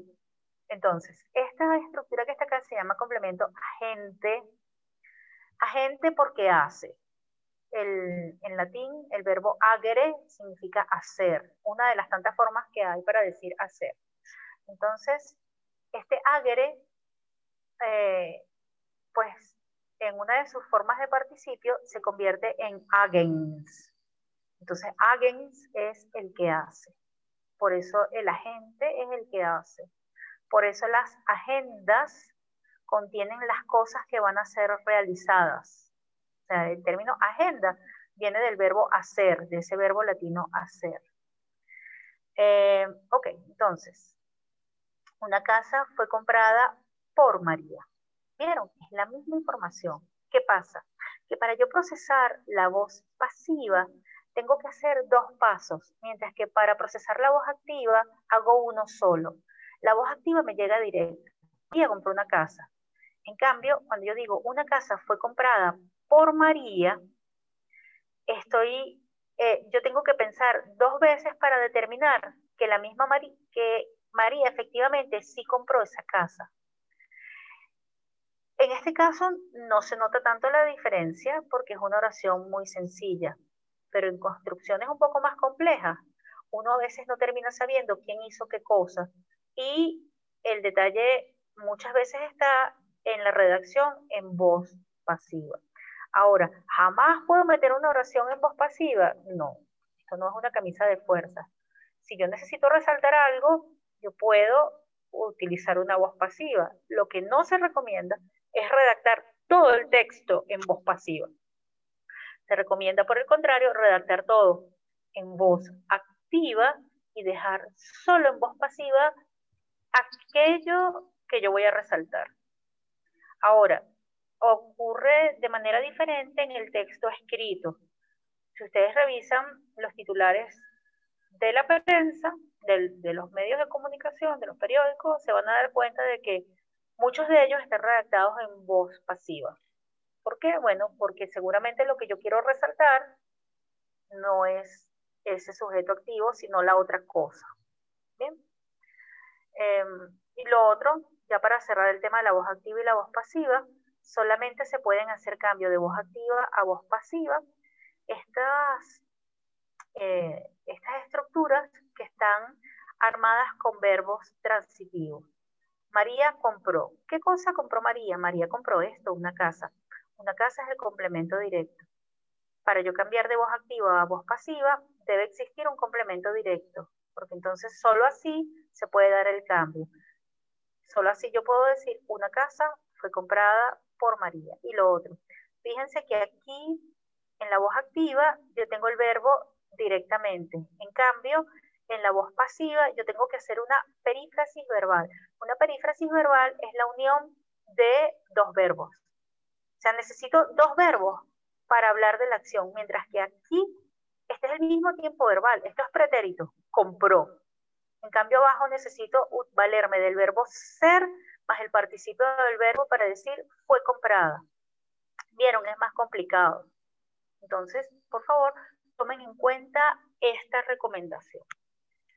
Esta, la siguiente, la que dice usar verbos que describan con claridad, tiene como explicación lo mismo que les acabo de decir. Si yo tengo un verbo que me puede dar la acción directamente, ¿por qué voy a armar una perífrasis verbal?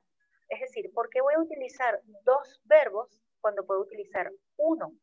Primero, si estamos trabajando con una cantidad de palabras, y eso es lo que va a ocurrir con el trabajo de ustedes, ustedes van a tener que utilizar como guía la cantidad de palabras. Entonces, yo tengo una primera razón para utilizar verbos directamente en vez de utilizar el doble de las palabras. Y luego, que no aporta. Aquí pongo dos ejemplos, pero hay muchísimos más. Declarar, prestar declaración. La misma acción, pero resulta que declarar existe como un verbo, una entrada directa. Y aquí reformar, practicar una reforma, entre otras.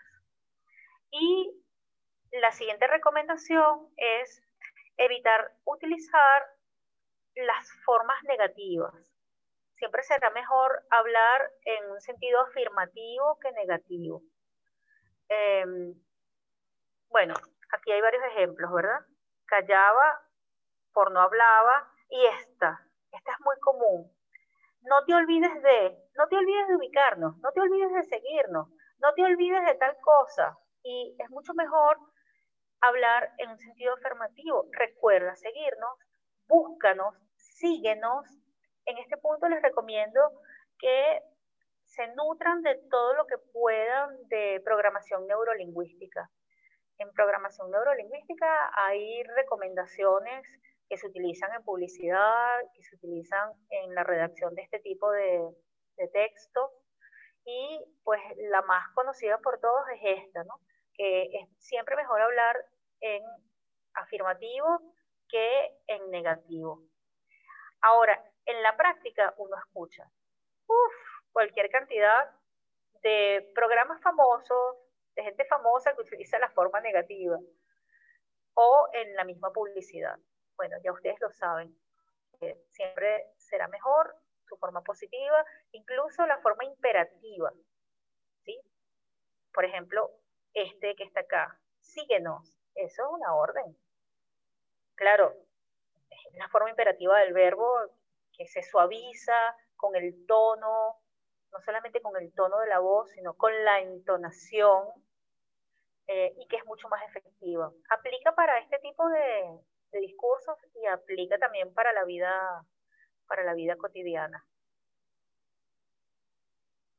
¿Alguna pregunta, comentario en este punto? Voy a chequear la hora.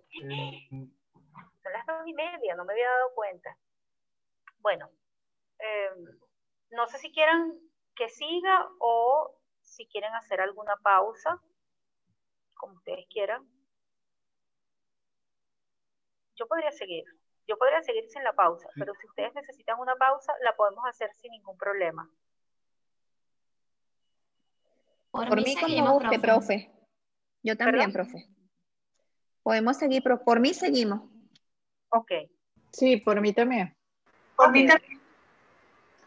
Sí, yo, yo preferiría seguir, aunque claro, la pausita le permite a uno estirar las piernas, etcétera, tomarse una agüita, pero podríamos hacerlo también en un minutito. Pues. Eh, voy a continuar. Voy a tomarme un minuto nada más, tal vez ni me desconecte, nada más que para mudar esta computadora para un sitio mejor, que ya tengo conexión en otra parte, ¿ok? Pero esto me llevará un minuto a lo sumo. Está bien, Hugo, no hay problema. Yo sigo acá. Y, eh, de todas maneras, este material queda disponible para ustedes, ¿saben? Eh, que de pronto viéndolo, pues recuerdan las cosas que uno dice, igual creo que tienen a la disposición las grabaciones, o sea, hay formas de recuperar esto, el pedacito que se pierda. Sigo entonces como, ¿cómo consigo la simplicidad?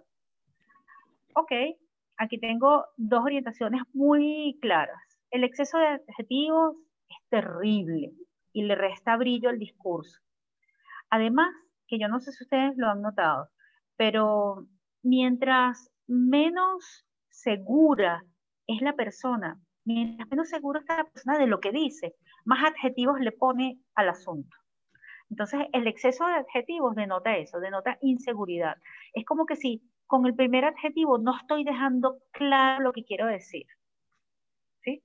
Eso por un lado. Y por otro lado, el uso del exceso de adjetivos está asociado con personas que no hablan bien. Eh, yo no sé si ustedes han visto en, las camionetas o en el metro a los vendedores de chuchería. Sí los han visto, ¿verdad? Saben de los que le hablo. Ajá. Entonces, ahí tienen un ejemplo de personas que podrían utilizar eh, este recurso. Seguimos y continuamos, seguimos y continuamos y, pasamos por aquí. O sea, es, esa reiteración que no hace falta. Y, pues con los adjetivos. Llévense esto rico, delicioso, sabroso. Entonces, para decir... Eh, eh, Profe. ajá. Profe, ¿no es lo mismo cuando dicen seguimos avanzando? bueno, es un poco redundante, porque puedes decir avanzamos o puedes decir seguimos o puedes decir continuamos. Porque eso lo escucho, lo escucho muchísimo en los programas de radio, en la televisión. Seguimos avanzando, pero avanzar es seguir. Entonces es algo así, ¿no? Sí, ahora, también hay un fenómeno. ¿Quién está hablando? Raquel. Raquel, sí. Ah, ok, ok. Eh, una cosa es cuando uno revisa todas estas orientaciones, ¿sí? Yo aquí estoy tratando con el deber ser, con la recomendación, con la orientación eh, que deriva de, bueno, de la composición gramatical, en fin, de, de lo que sería ideal. Pero en la práctica se dan unos fenómenos que incluso a veces uno no puede cuestionar. Por ejemplo, ese de seguimos avanzando. Si nosotros analizamos nuestro discurso, nos vamos a dar cuenta de que utilizamos términos redundantes para casi todo. Y hay algunos que están tan, eh, ya tan metidos en nuestra forma de hablar que no nos molesta. Y hay otros que sí. Ahora, no nos podemos volver puristas. Esa es la otra, esa es la otra cara de la moneda. Cuando uno se vuelve purista, entonces también cae en un terreno de intolerancia y nos desviamos del círculo del estándar para meternos en otro. Nos podemos volver seres, seres incomprensibles. Profesora, yo tengo una pregunta. Em, en ningún momento se permite el exceso de adjetivos, en ningún momento. No, dependiendo, si tiene una intención, sí. Es decir, si hay una intención trabajada de ti como hablante, vale. Ok. Eh, ahora, no debería ocurrir en todo el discurso. A eso me refiero. De acuerdo, de acuerdo. Gracias. Nada lo que está aquí es una camisa de fuerza, salvo algunas cosas. Cuando nos consigamos con la camisa de fuerza, ahí sí les digo, mire, esto, pero ni de casualidad. Pero bueno, volvemos al, al principio, a la definición inicial. La lengua es un hecho social. Y nosotros como hablantes vamos utilizando palabras e expresiones que nos funcionan para conseguir, para conseguir que nos presten atención, para conseguir respuestas, y eso es válido. Y la lengua es tan dinámica que yo no la puedo encasillar. Tenemos reglas y esas reglas la mayoría de las veces son orientaciones. Ahora, para yo poder romper esas reglas, tengo que ir conociendo cada vez más la composición de mi lengua. mientras más sé, más puedo desviarme del camino de manera intencional, porque entonces esos recursos quedarán bien. Malo es cuando yo lo ignoro y lo uso como algo bueno, ¿sí? E, es decir, si vas a valerte de cualquier recurso, pues que sea sabiendo lo que estás haciendo. Bueno, continúo. La otra, la otra práctica que le resta brillo al discurso es esta, es la reiteración por oposición. Y aquí les pongo dos ejemplos y esto es muy común, es muy común en el habla cotidiana. Es decir, no pasa nada si yo hago esto mientras estoy conversando con mis amigos, en mi casa, qué sé yo, si el contexto me lo permite. Pero en un discurso planificado no debería ocurrir salvo que sea intencional. ¿eh? Esto es lo que yo les puse aquí, reiteración por oposición. Cuando digo lo mismo dos veces. No, los platos no estaban limpios, estaban sucios. Él no era lento, era rápido.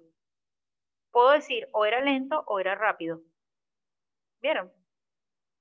Y esto es más común de lo que uno se imagina.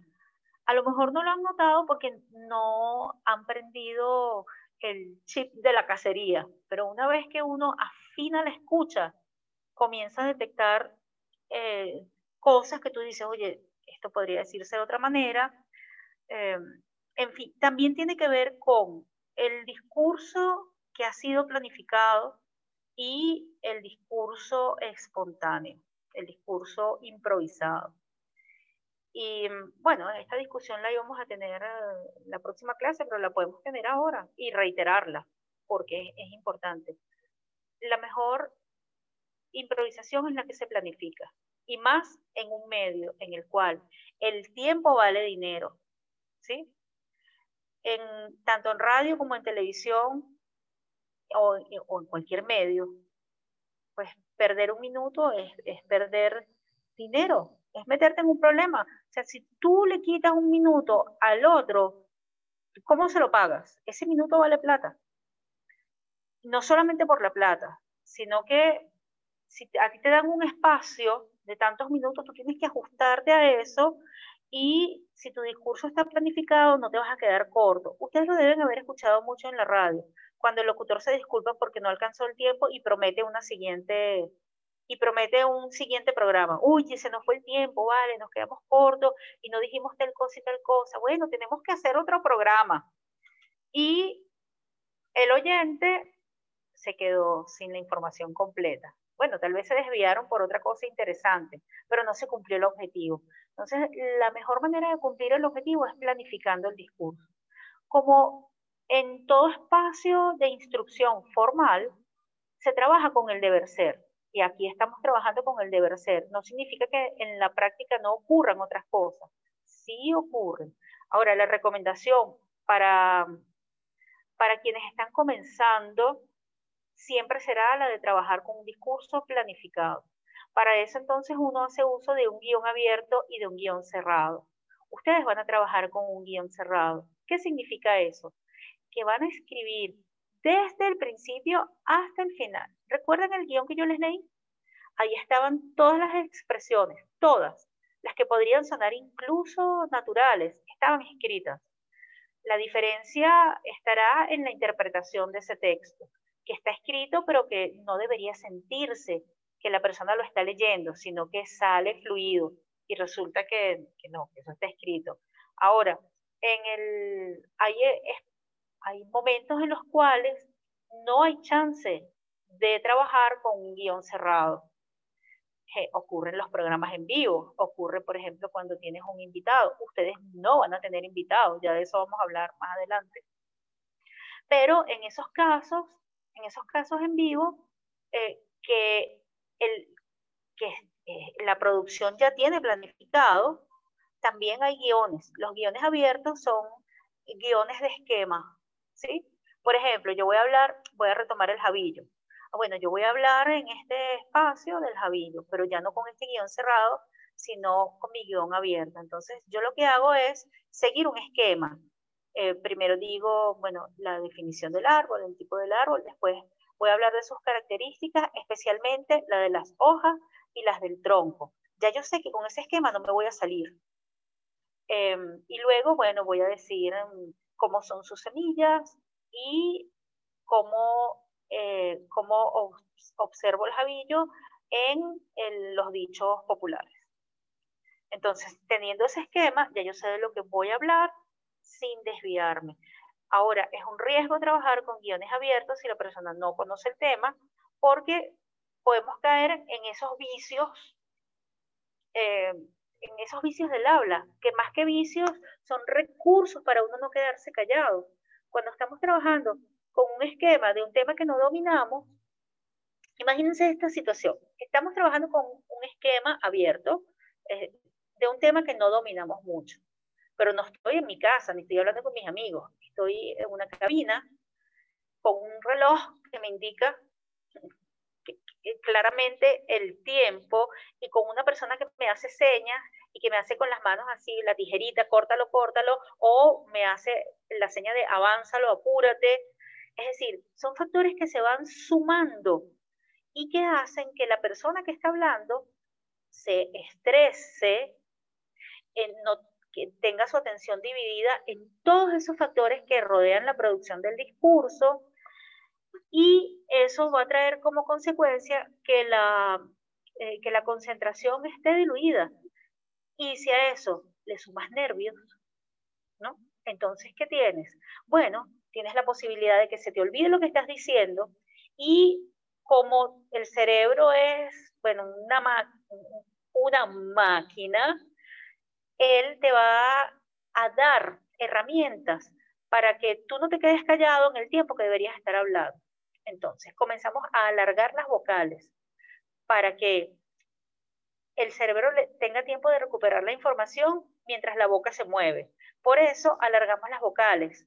Em, bueno, eh, eh, yo les decía que, y terminamos hablando cetáceo, igualito, como Dory, igualito.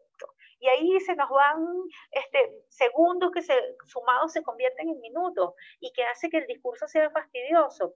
Y por otro lado, entonces utilizamos muletillas. ¿Qué es la muletilla?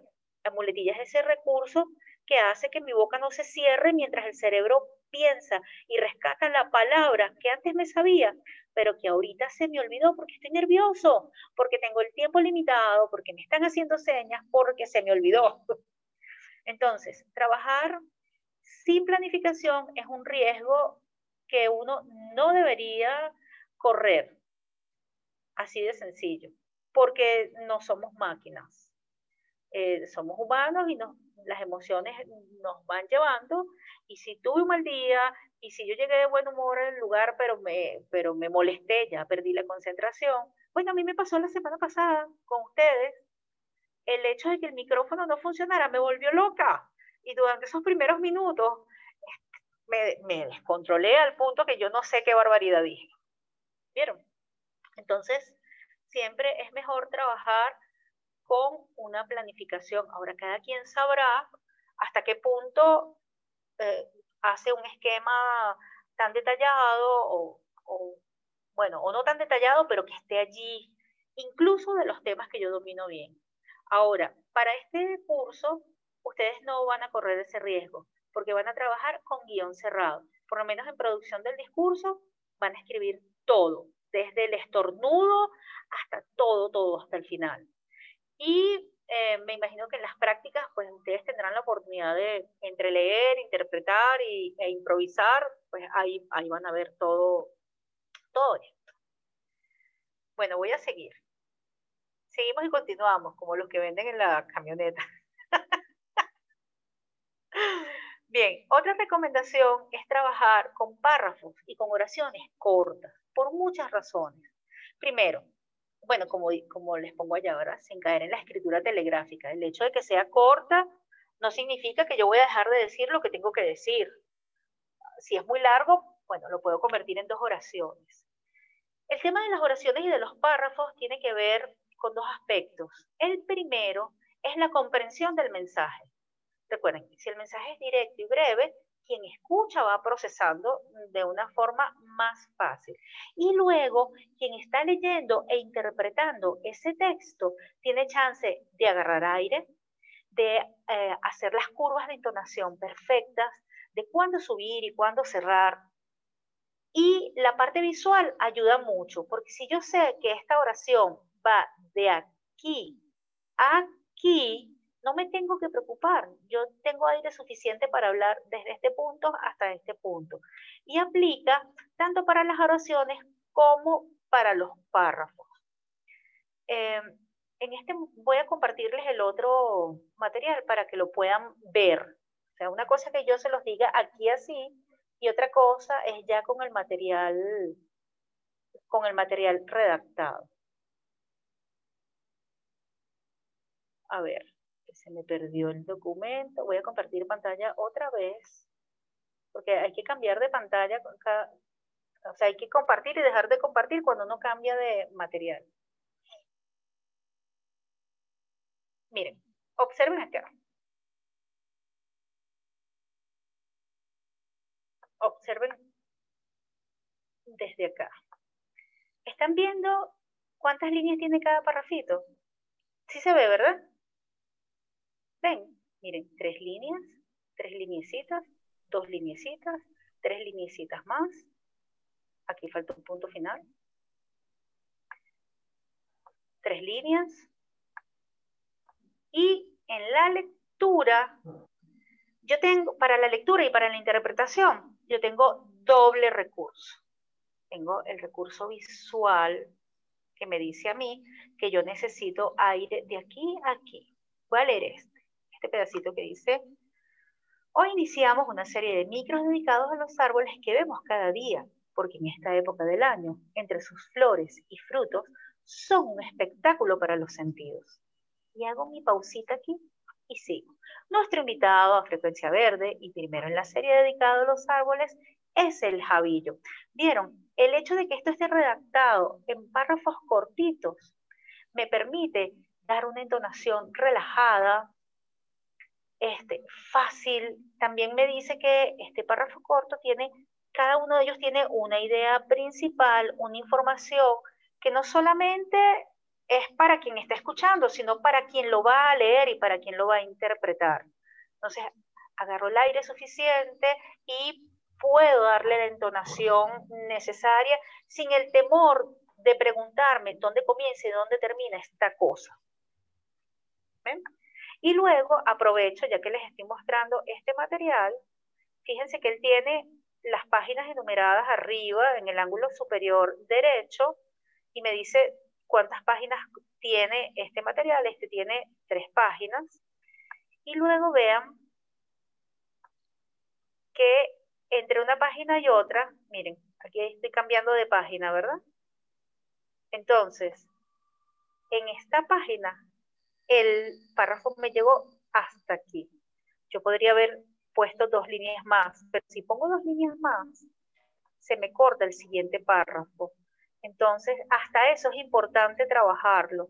Es decir, que la idea termine en la página, de modo que cuando yo haga el cambio, no se sienta, no se sienta picado el discurso.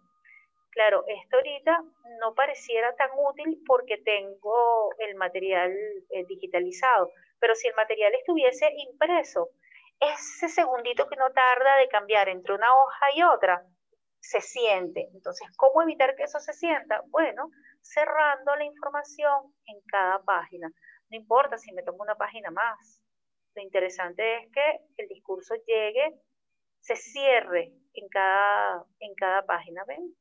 Que estas recomendaciones son, van mucho más allá de el contenido. Esto ayuda también a hacer una buena interpretación, una buena lectura y pues ayuda a reducir la ansiedad y el estrés que da cuando uno está pues, interpretando este tipo de materiales. Por el contrario, fíjense que la publicidad está en un solo bloquecito. Entonces esto ya me dice a mí que estos bloques más eh, largos son de publicidad. Aún así, por ser publicidad no significa que deba ir en un solo pedazo. Yo podría picarlos en dos o en tres, dependiendo de, pero a mí me funcionó hacerlos en un bloquecito. ¿Ven? Igual acá, acá termina el, el párrafo y cambio de página.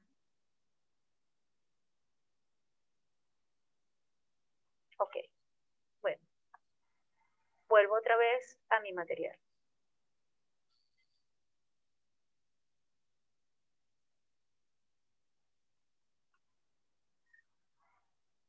nos habíamos quedado acá, ¿verdad?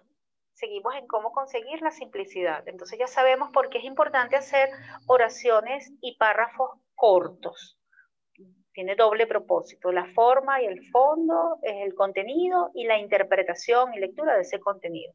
Luego, es muy importante que el discurso esté ensamblado de forma que no quede duda, que no quede duda a la hora de dar información, especialmente sí es información técnica, información que tiene medidas, distancias.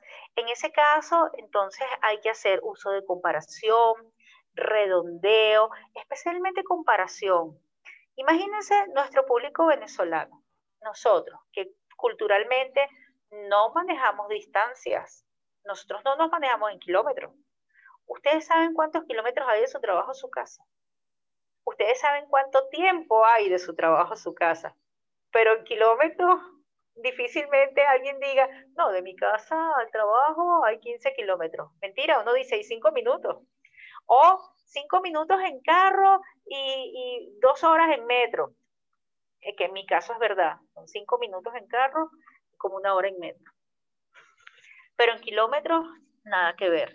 Entonces, si estamos ah, trabajando con un tema que necesariamente tiene información de esa naturaleza, hay que buscar la forma de que el público lo entienda.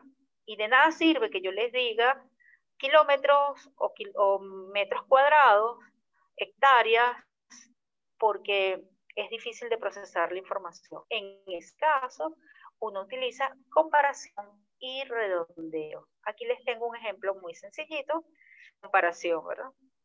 Eh, no es lo mismo decir que van a construir un centro comercial del tamaño del estadio universitario si es para locales. O sea, ya yo sé que en Caracas todo el mundo sabe de qué tamaño es el estadio universitario. Por lo menos no en, en metraje, pero sí tienen una idea visual. Entonces, decir que ese centro comercial tiene el tamaño del estadio universitario, ya hace que la gente reaccione y diga, wow, es grande que a decirle tantos metros cuadrados. Lo mismo para las distancias. Em, aquí tengo otro ejemplo, ¿verdad? Que está relacionado con las cifras. En vez de 4.963 personas acudieron a la manifestación, es mejor decir cerca de 5.000. Es más fácil. Igual con los días, aquí tengo un ejemplo de 45 días, mes y medio. ¿Qué es más fácil para ustedes? ¿45 días o mes y medio?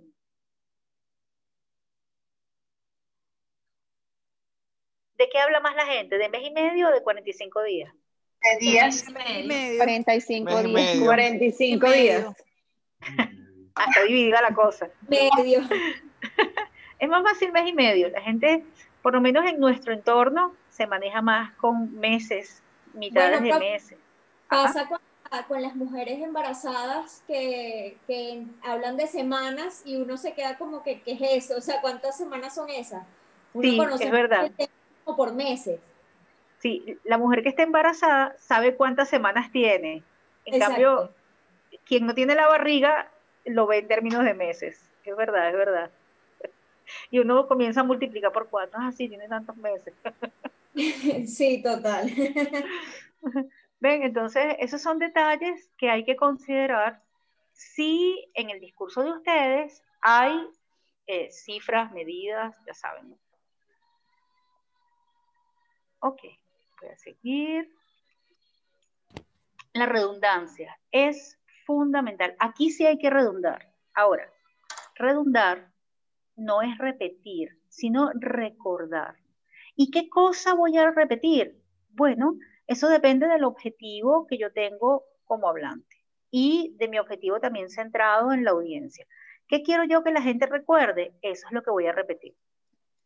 Eh, también debo reiterar de qué estoy hablando, por eh, la razón que yo les conté hace rato, que uno a veces llega a un programa a la mitad, o bueno, no a la mitad, pero ya empezó, y no escuché a quién estaban entrevistando, o no escuché de qué estaban hablando, y es responsabilidad del locutor recordar eso, para que la gente sepa y decida si se queda o no, si me interesa o no. Entonces, reiterar eh, facilita el proceso de retención, como dice ya, favorece una mayor atención. ¿Por qué? Porque, ah, bueno, al saber de qué están hablando, entonces, eh, pues yo me quedo. Y eh, ya va, que tengo un distractor que me da mucha, que me da mucha risa. Em, ya va, la amiga que tiene locución, ella jura que está tapando la pantalla. No la estás tapando, te estamos viendo. te estamos viendo que te estás comiendo tu cosa. Pero no hay problema. ok, entonces, reiterar facilita la retención, mantiene la atención y tal cual como dice allí, guía el proceso de interpretación, porque al saber de lo que me están hablando, entonces yo puedo ir este, uniendo las informaciones, ¿no? Em, entonces, ya saben, es importante reiterar. ¿Cómo reiterar? Vuelvo otra vez al ejemplo de Simón Bolívar. Si yo tengo epítetos que son conocidos, los puedo utilizar. De Bolívar ya dije. Si yo digo la guarachera del mundo, ¿de quién estoy hablando? De Celia la guarachera del mundo? Celia Cruz. Claro. Celia Cruz. Celia Cruz. Y si digo el diablo de la salsa, Oscar de León. Oscar de León. ¿Vieron? Entonces, en ese caso, el epíteto cumple su función, ¿verdad? Que es sustituir al nombre. Em, Pero cuando estoy hablando, por ejemplo, de María, la hermana es Juana, que es una María cualquiera, que no es una María famosa, entonces hay que repetir el nombre de María. Ah, que están cercanos, no importa. En el, en el discurso hablado no molesta. Más bien uno agradece que te, que te digan de qué están hablando, o sea, que me mantengan allí en el hilo. Eh, entonces, en esos casos ya saben. Reiterar. ¿Sí, eh, Hugo? Yo te la iba a hacer, de hecho, sí, yo te la iba a hacer, de hecho, cuando lo dijiste al principio. Y es que casualmente utilizar esto, esos recursos, digamos, esos epítetos, cuando se trata efectivamente de personas, digamos, eh, por antonomasia, pues digamos, el libertador es el libertador por antonomasia. Ayuda un poco porque evita la cacofonía, ¿no es cierto? Es decir, está diciendo todo el tiempo Bolívar, puedo decir a veces Bolívar, el libertador, el padre de la patria, o etcétera. E, esa cosa como que ayuda un poquito a evitar cacofonía, ¿no? Sí, pero en otro, en otro sentido, yo no puedo sacrificar el contenido, no puedo sacrificar que el, ese proceso de interpretación por evitarme una cacofonía. Entonces, la recomendación siempre será que se reitere. Solo ustedes sabrán de qué manera hacerlo porque los temas pues son tan diversos que, que buscar un ejemplo que sirva para todo es muy difícil. Dependiendo del tema de cada quien, ustedes sabrán qué cosa repetir. Y como les decía, no hay que repetir todo, sino lo importante. El protagonista de la historia eh, o el, protagonista de la historia, bien sea un personaje o un lugar, con el caso de un instrumento, en fin, ustedes sabrán qué cosas deben reiterar en función de lo que ustedes quieran que se quede en la mente de quien los está escuchando. Y ya saben que el objetivo es quedarse en la mente, pero también en el corazón. Y para eso entonces nos valemos de, de información que me mueva más allá de la parte intelectual, también que me mueva la parte emocional. Ok. Em, aquí también son recomendaciones generales de las que ya hemos hablado, pero las voy a reiterar. Los signos de puntuación ayudan a conseguir la sencillez, sí. Por ejemplo, utilizar puntos y seguidos ayuda a la, no solamente a la interpretación, sino a la comprensión. Esas pausitas entre una cosa y otra eh, entre una oración y otra son necesarias. Y también cuando yo utilizo signos de puntuación que se puedan, como dice acá, signos de puntuación que se puedan, trans, que se puedan interpretar. La coma se puede interpretar con una pausita. El punto es una pausita más larga. Em, pero hay otros que no se pueden interpretar. Las exclamaciones, las interrogaciones ayudan. Y hay otros signos de puntuación que tal vez les sirven al locutor como señalización, como guía, pero que no se pueden interpretar, por ejemplo, guiones, paréntesis. Entonces, utilicen aquellos que les, que les ayudan en esa interpretación de su discurso. Y no como parte del discurso en sí mismo, especialmente esos que no se pueden interpretar. En tal caso, será mejor que ustedes eh, se valgan de eh, las negritas como, como o del subrayado también para resaltar algunas cosas, que podría ayudarlos más que un paréntesis o que un guion. O sea, si, si se trata de, de signos que sirvan de alerta, pues funciona más un, un subrayado en, en, negritas que, eh, que unos paréntesis. Bien, con respecto a los tecnicismos, siempre recomendamos no usarlos, salvo que sean necesarios. Y si los voy a usar, entonces los, los explico. No, no, se puede abusar de esto. Ocurre cuando son eh, temas, especialmente los médicos, los temas de economía también tienen muchos tecnicismos.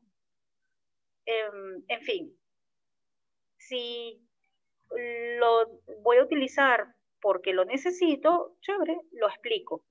El pecado está en no explicarlo, ¿no?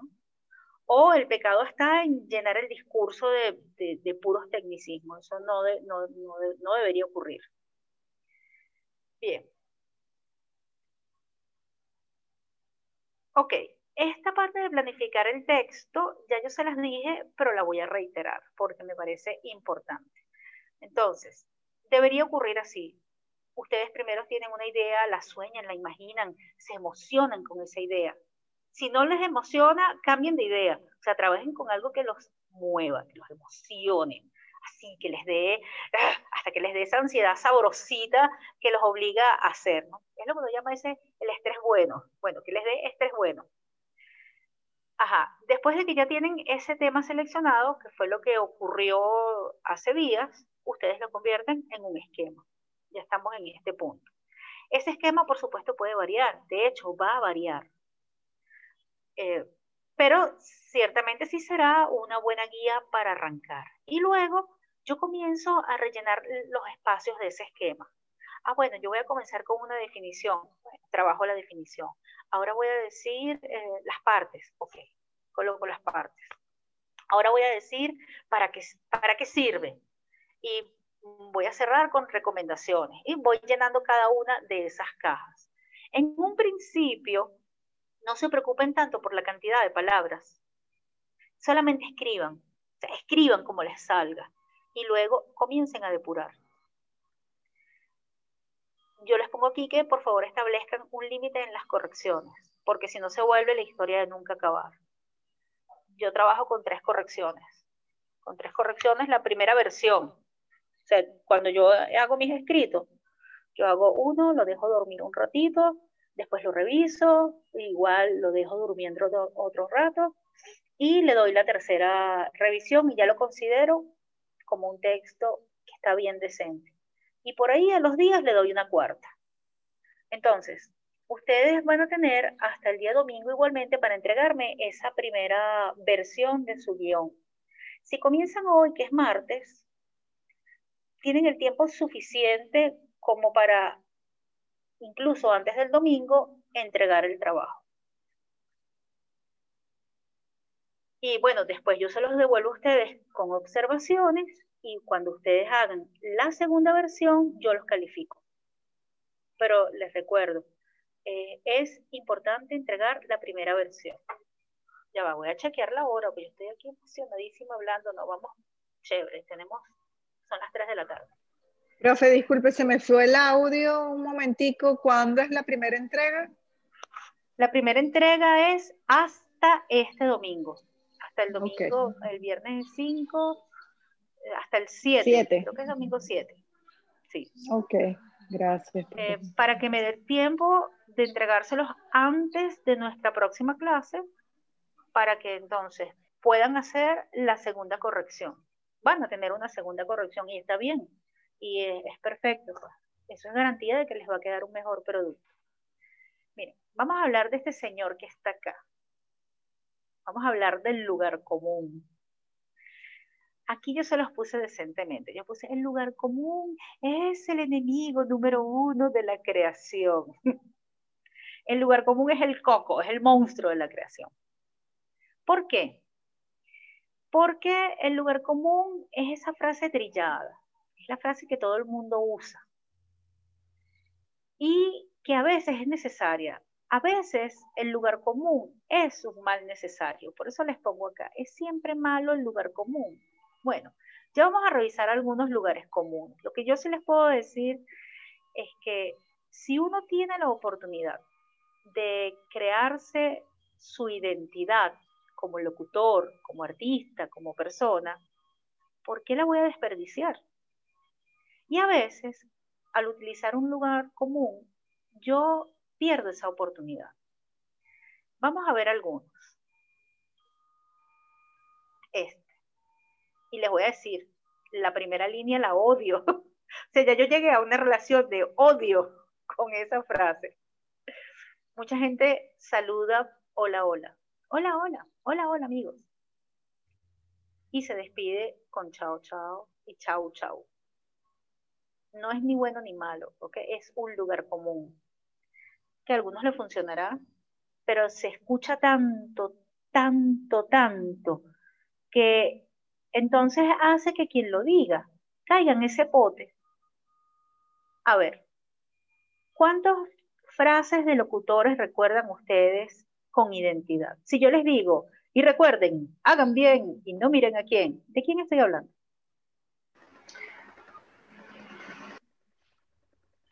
Winston Mayenilla. No, Miguel Ángel Guillermo. Ah, Miguel Ángel. Miguel Ángel Landa. No, Guillermo González. Guillermo no, Fantástico González. No. familia. Miguel Ángel Landa. Ah. Miguel Ángel Landa. Miguel Ángel Landa y el programa que tenía bienvenido. El problema fue que es Muy bien. de otra generación, mucha gente. Claro. Además que quienes vivimos esa época no teníamos cable. Entonces estábamos obligados a ver los únicos canales que había. Por lo tanto, todo el mundo sabe cuáles eran los programas que se transmitían en esa época. Fíjense cómo Miguel Ángel Landa agarra un refrán tan popular como ese y lo convierte en su marca, lo hace de él, al punto de que quienes vieron ese programa inmediatamente responden. Amigos invisibles, Buenas noches, amigos invisibles. Arturo, Arturo. Claro, ¿están viendo? Arturo Pietri. Sí, señor. Y hay como ese muchos. Entonces, ahí está la diferencia entre alguien que encuentra una frase y la hace suya y entre alguien que usa un lugar común. Ahora, por ejemplo, Graciela Beltrán Carías se despide, chau, chau. Esa frase, esa forma de despedirse, yo la relaciono con ella. Pero, ¿cuántos más dicen chao, chao? ¿Y cuántos más saludan hola, hola? Mm. Miles. De esos no nos acordamos. Muchos. Entonces, ¿ustedes quieren estar en el pote de los olvidados? No. Yo sé que la respuesta es no. Yo los invito a que ustedes hagan el ejercicio de, más que buscar, encontrar una manera de saludar y de despedirse que sea de ustedes. No tienen que utilizar palabras rebuscadas. Chúpate esa mandarina. Ajá. ¿Vieron? Son frases que, este, eh, sí, ay, el bigotón. ay, así son las cosas. Rolo vivo. Ajá. ¿Quién era Rolo Vivo? Guillermo Fantástico. Guillermito, Guillermito. Profe, tú no recuerdas esta, a, lo mejor no recuerdas esta porque no es de tu generación, pero a lo mejor no sabes por historia esta. Suficiente, suficiente. ¿Sabes quién era ese? Ese es Caldera. No sabes. ¿No? No, eso era José Antonio Calcaño en su programa justamente. Suficiente, suficiente. Pero yo tampoco lo viví, cuidado, yo eso no, no lo recuerdo, pero claro, lo recuerdo porque lo viví. Pero, pero Pepeto lo imitaba. Tolete, tolete. Pepeto lo imitaba, ¿verdad que sí? Exacto, Pepeto. Ajá. Sí. Entonces, los invito a que encuentren una manera, como les decía, no tienen que utilizar un lenguaje extraterrestre, ni palabras rebuscadas, nada de eso, sino una frase que no sea ni hola, hola, ni chao, chao. De hecho, en las orientaciones yo les pongo que está prohibido. Está prohibido en este módulo. Por lo menos en este módulo está prohibido. Si después ustedes lo quieren usar, bueno, eso es otro asunto. Pero aquí no, aquí yo los invito más bien a que ustedes encuentren una frase que los identifique. Y bueno, que vayan haciendo de ustedes, porque además, miren, uno sabe cómo comienza, pero no cómo termina. Ustedes no saben si terminan siendo muy famosos. ¿Ven? Entonces, y, y son famosos y resulta que esa frase es esa frase que los identifica. Hagan el ejercicio. Otra frase que está prohibida es esta. Bienvenidos a su programa favorito. La odio. o bienvenidos a su programa preferido. No la uso. Horrible. Bueno, pero es más común, por eso está aquí en esta lista de lugares comunes. Ahora, hay otros lugares comunes que pueden ser necesarios. Hay mucha gente que dice, bienvenido a este su programa. Es como le digo, no es ni bueno ni malo. Mucha gente lo usa, ah, pero no, bueno, no molesta tanto. La prestigiosa marca también es un lugar común, pero a veces no hay otra manera de decirlo. igual que esta no sea parte de nuestra sintonía, es un lugar común. Bueno, yo podría trabajar en otra manera de decir esto, pero si no consigo, ok, puedo valerme de esto.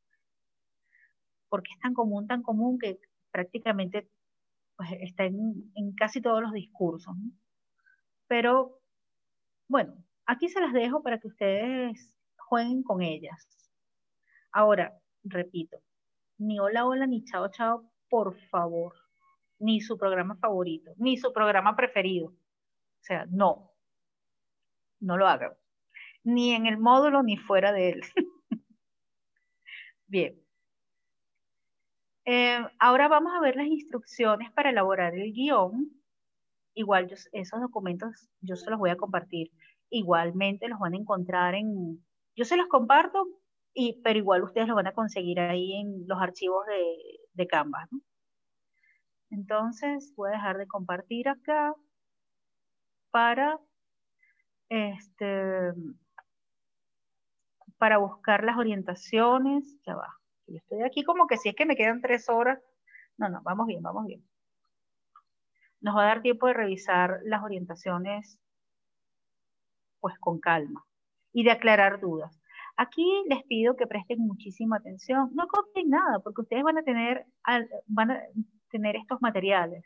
Entonces, más bien, eh, mantengan su atención en lo que vamos a ir revisando y aclarando. Voy a compartir pantalla otra vez.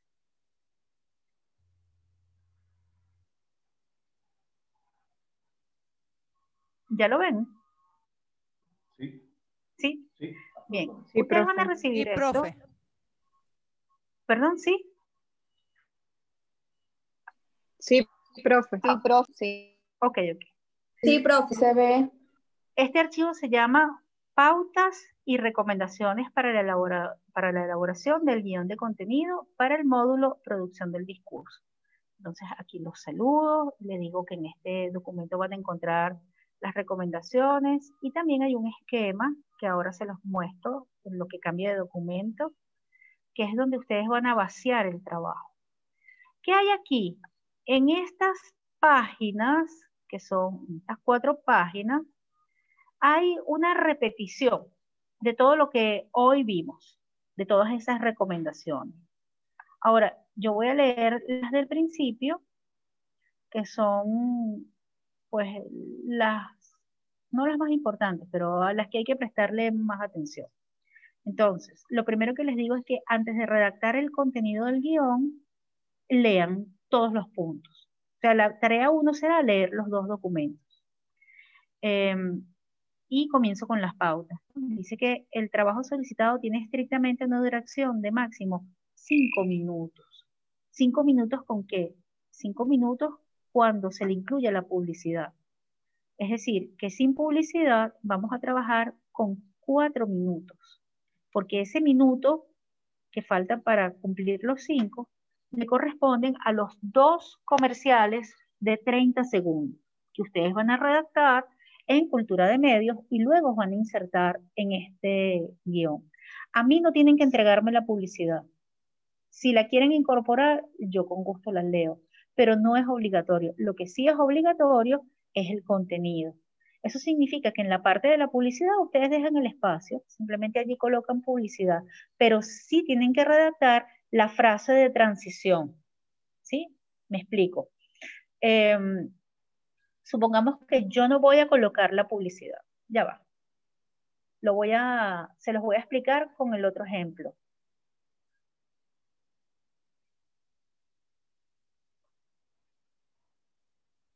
Con este guion que está acá.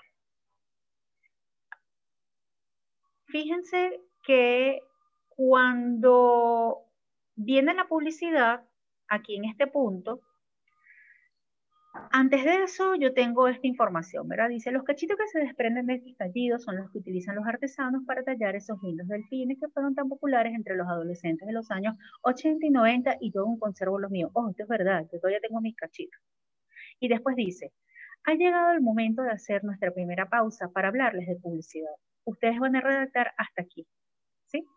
Supongamos que no tienen la publicidad, no importa, pero sí es obligación de ustedes adoptar esa frase de transición entre un momento y otro.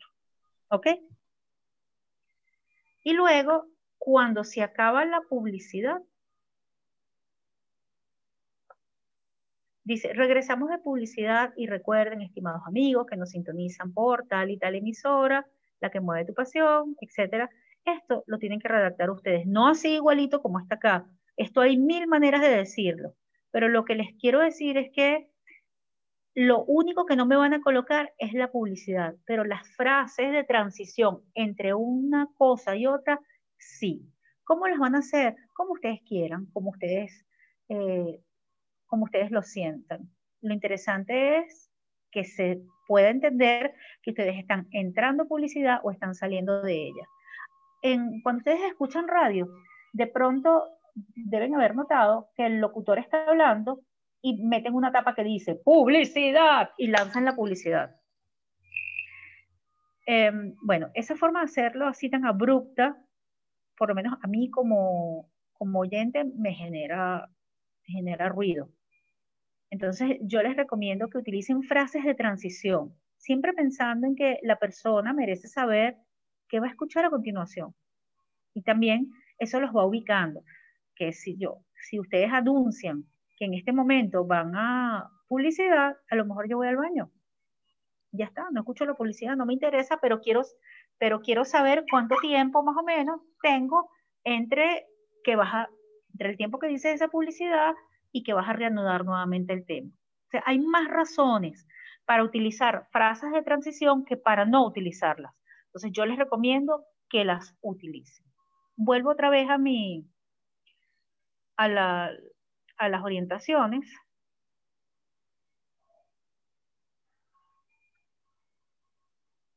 Ok, entonces, eh, dice que el trabajo tiene cinco minutos, pero ya saben que de esos cinco minutos ustedes van a redactar cuatro. ¿Cómo hago el cálculo de esos cuatro minutos? Ustedes recuerdan ese primer ejercicio que hicimos, que yo les pedí que redactaran en 80 palabras eh, un tema. Bueno, eso era para llegar a este punto. Ya ustedes más o menos vieron el tiempo que se demoran con 80 palabras. Yo se los pedí 80 palabras para 30 segundos, pero eso es porque era leído. Cuando es interpretado, son menos palabras. Entonces, yo les pongo acá que se manejan más o menos entre 150 y 160 palabras por minuto porque esto también depende de la velocidad, del ritmo, del estilo de cada quien. Hay quienes somos más pausados, hay quienes son más, más dinámicos. Y eso eh, tiene que ver con la cantidad de palabras por minuto. Entonces, ustedes hagan su cálculo. Fíjense que según este cálculo que está acá, cuatro minutos son más o menos 640 palabras. Esto es una guía. No es para estresarlo, pero sí es para que estén pendientes porque deben respetar un tiempo. Bien, después de que ustedes tengan redactado todo su, su guion de contenido, lo recomendable es que ustedes lo lean. Léanlo, llévense el tiempo y van haciendo los ajustes. ¿Ok? Profe, perdón que la, que la interrumpa. Eh, cuando yo vi radio en la universidad, a mí me recomendaron que para yo medir la cantidad de palabras, mejor fuese un minuto em, es cada página. Entonces por ahí se podría calcular. Bueno, yo creo que eso depende, Susana. Un minuto en cada página tendrías que colocar 160 palabras en cada página. Bueno, más o menos, sí. Este guion termina saliendo en más o menos en cuatro páginas tres, cuatro páginas. Es un poquito más de un minuto en cada página. Podría ser una, un, buen recurso. A quien le funcione, bueno, que la utilice. Pero más que las páginas es la cantidad de palabras. Yo les recomiendo que se guíen por la cantidad de palabras, me parece más efectivo. Pero, pero vale, pues, como recurso, pues está bien. Recuerda que en los medios eh, vale mucho la experiencia, cada medio es distinto, o cada forma de trabajar en los medios es diferente, y todas terminan siendo buenas. Aquí es lo que le vaya cuadrando a cada quien en cuanto a, en cuanto a estrategias, ¿no? Estrategias para. Pero mira, a mí no se me había ocurrido eso de un minuto en una página. Gracias, Susana. Lo voy a probar a ver qué tal. Lo, lo voy a hacer con el guion anterior a ver cómo, cómo fluye, pues. Gracias, profe. Una, profe, una pregunta.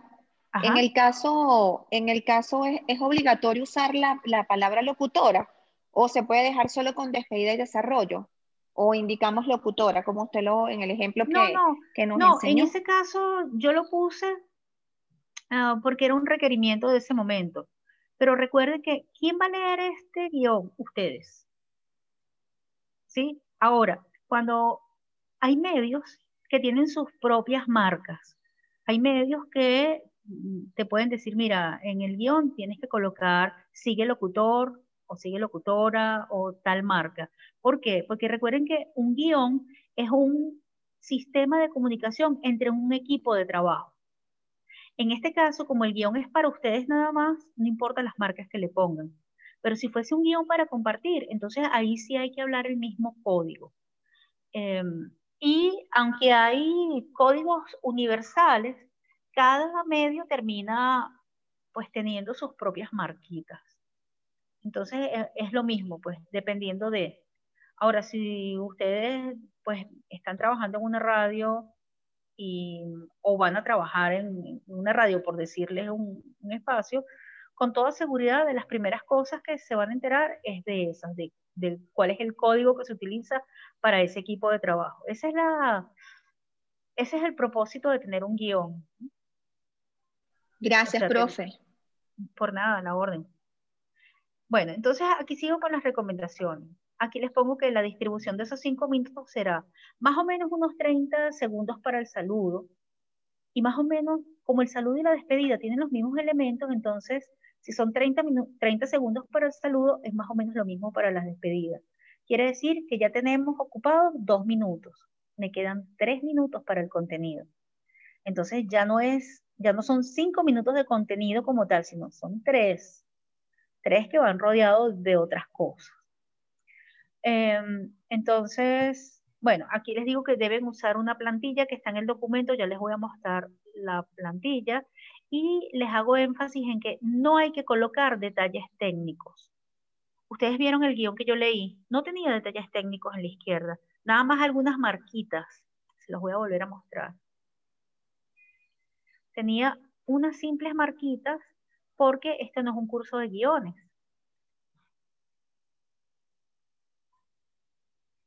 Nada más, ya va, tengo que disminuirle el, tamaño para que puedan verlo bien. Mm, no puedo disminuirle el tamaño. Bueno, creo que ahí se ve. Lo voy, a, lo voy a pasar desde el principio. Vean, esta sería la columna de la izquierda, que aquí se borró, pero el material que yo les voy a dar sí tiene la columna marcada. En la columna de la izquierda no hay nada, porque nosotros no estamos trabajando con especificaciones técnicas. Solamente estamos trabajando con la columna de la derecha.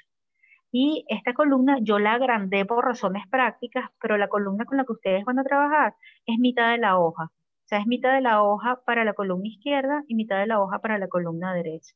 Lo que quiero que vean aquí es que el espacio izquierdo, el espacio izquierdo no tiene nada. Nada más dice locutora, como era para, prácticamente para no dejarla vacía. Y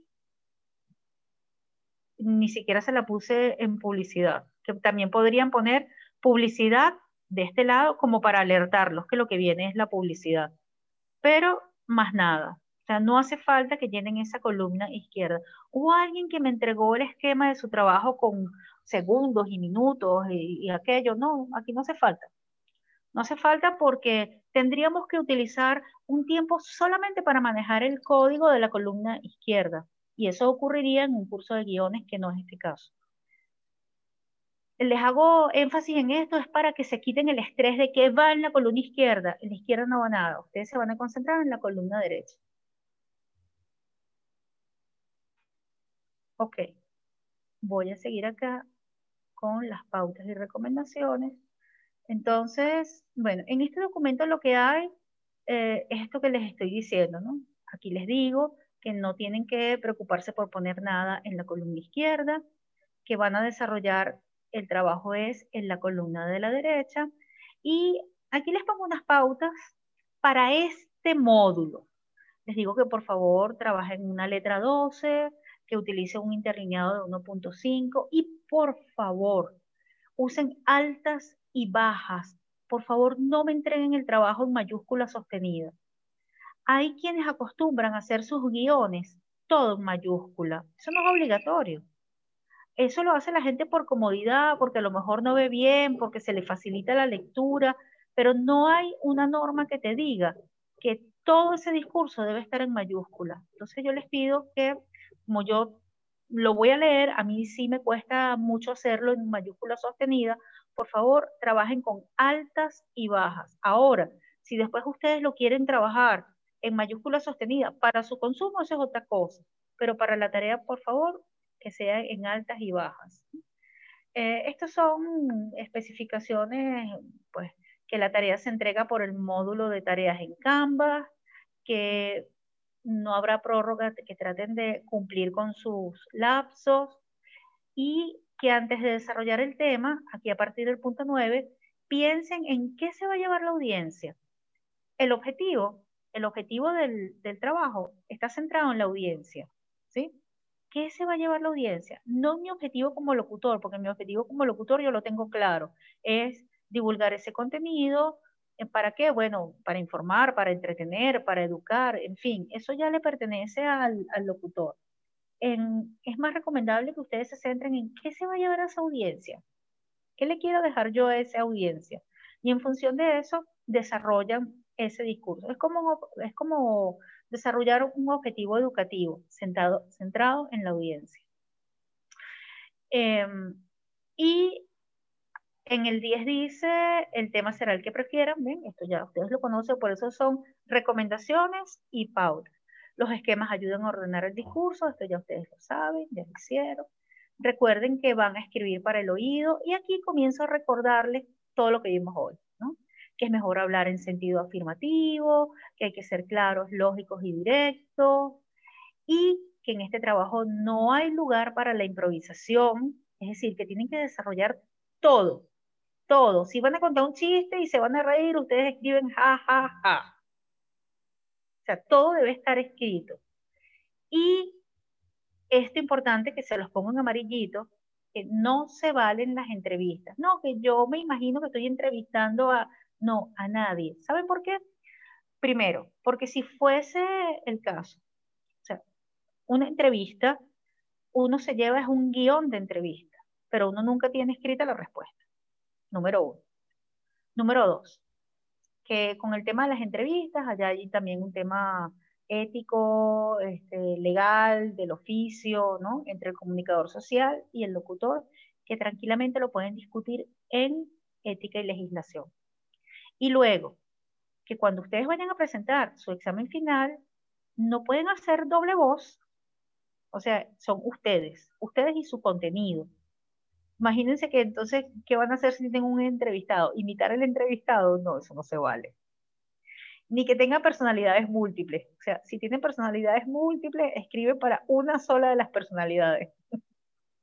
Entonces, no se vale la entrevista por esa razón. Eh, tampoco eh, yo les recomiendo que igual, la llamada telefónica, entonces hacen como que se, son quienes llaman y reciben la llamada. No, eso no es lo recomendable para esta tarea. Para esta tarea es lo más cercano a un micro, ¿sí? que es la exposición de un tema. Digo yo, exposición, bueno, ustedes pueden darle la forma que quieran. Si de exposición, la argumentación, recuerden que tienen poco tiempo, no les va a dar mucho chance de exponer argumentos, por eso les recomiendo que trabajen el discurso expositivo o el discurso instruccional. Las recomendaciones para hacer tales cosas siempre quedan muy bien en este tipo de materiales. Y el resto son recomendaciones. Recuerden que trabajar de manera sencilla. El tratamiento de la audiencia, el punto 17, es importante. ¿Cómo van a tratar a esa audiencia? De tú, de ustedes, de usted amigo, de ustedes amigos, de ustedes oyentes. Entonces, unifiquen ese criterio, porque hay quienes comienzan tuteando y terminan ustedeando. Son detallitos. Entonces, la norma, la recomendación 17 se los recuerda. La 18 es lo que les dije hace poco, que eviten los lugares comunes en el saludo y en la despedida especialmente, y lo mismo, que hagan el ejercicio de encontrar su frase, que ni hola, hola, ni chao, chao. En la 19, que esto es un texto para ser escuchado.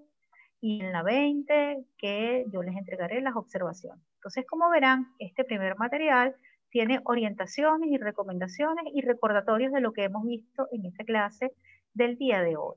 Voy a cambiar de documento en este momento para eh, el documento en el que ustedes van a trabajar. Van a tener un documento en PDF, que es este, que yo les acabo de mostrar, con las orientaciones y recomendaciones, y un documento en Word. El que está en Word tiene el esquema y allí pueden trabajar. Ya se los muestro. Este segundo documento se llama estructura del guion. De yo sé que muchos de ustedes revisaron estos documentos porque me entregaron sus esquemas ajustados a esto, lo cual es buenísimo, porque ya adelantaron parte de esta tarea. Voy a revisarlo con ustedes. Fíjense. ¿Qué les recomiendo yo? Que ustedes agarren este documento, ¿verdad? Eh, que hagan una copia y trabajen en la copia. ¿Por qué? Bueno, porque ya tienen aquí, ya lo tienen enumeradito aquí al principio, porque ya tienen las columnas hechas. Esto no es nada del otro mundo. Esto es una simple tabla de dos columnas y varias celdas.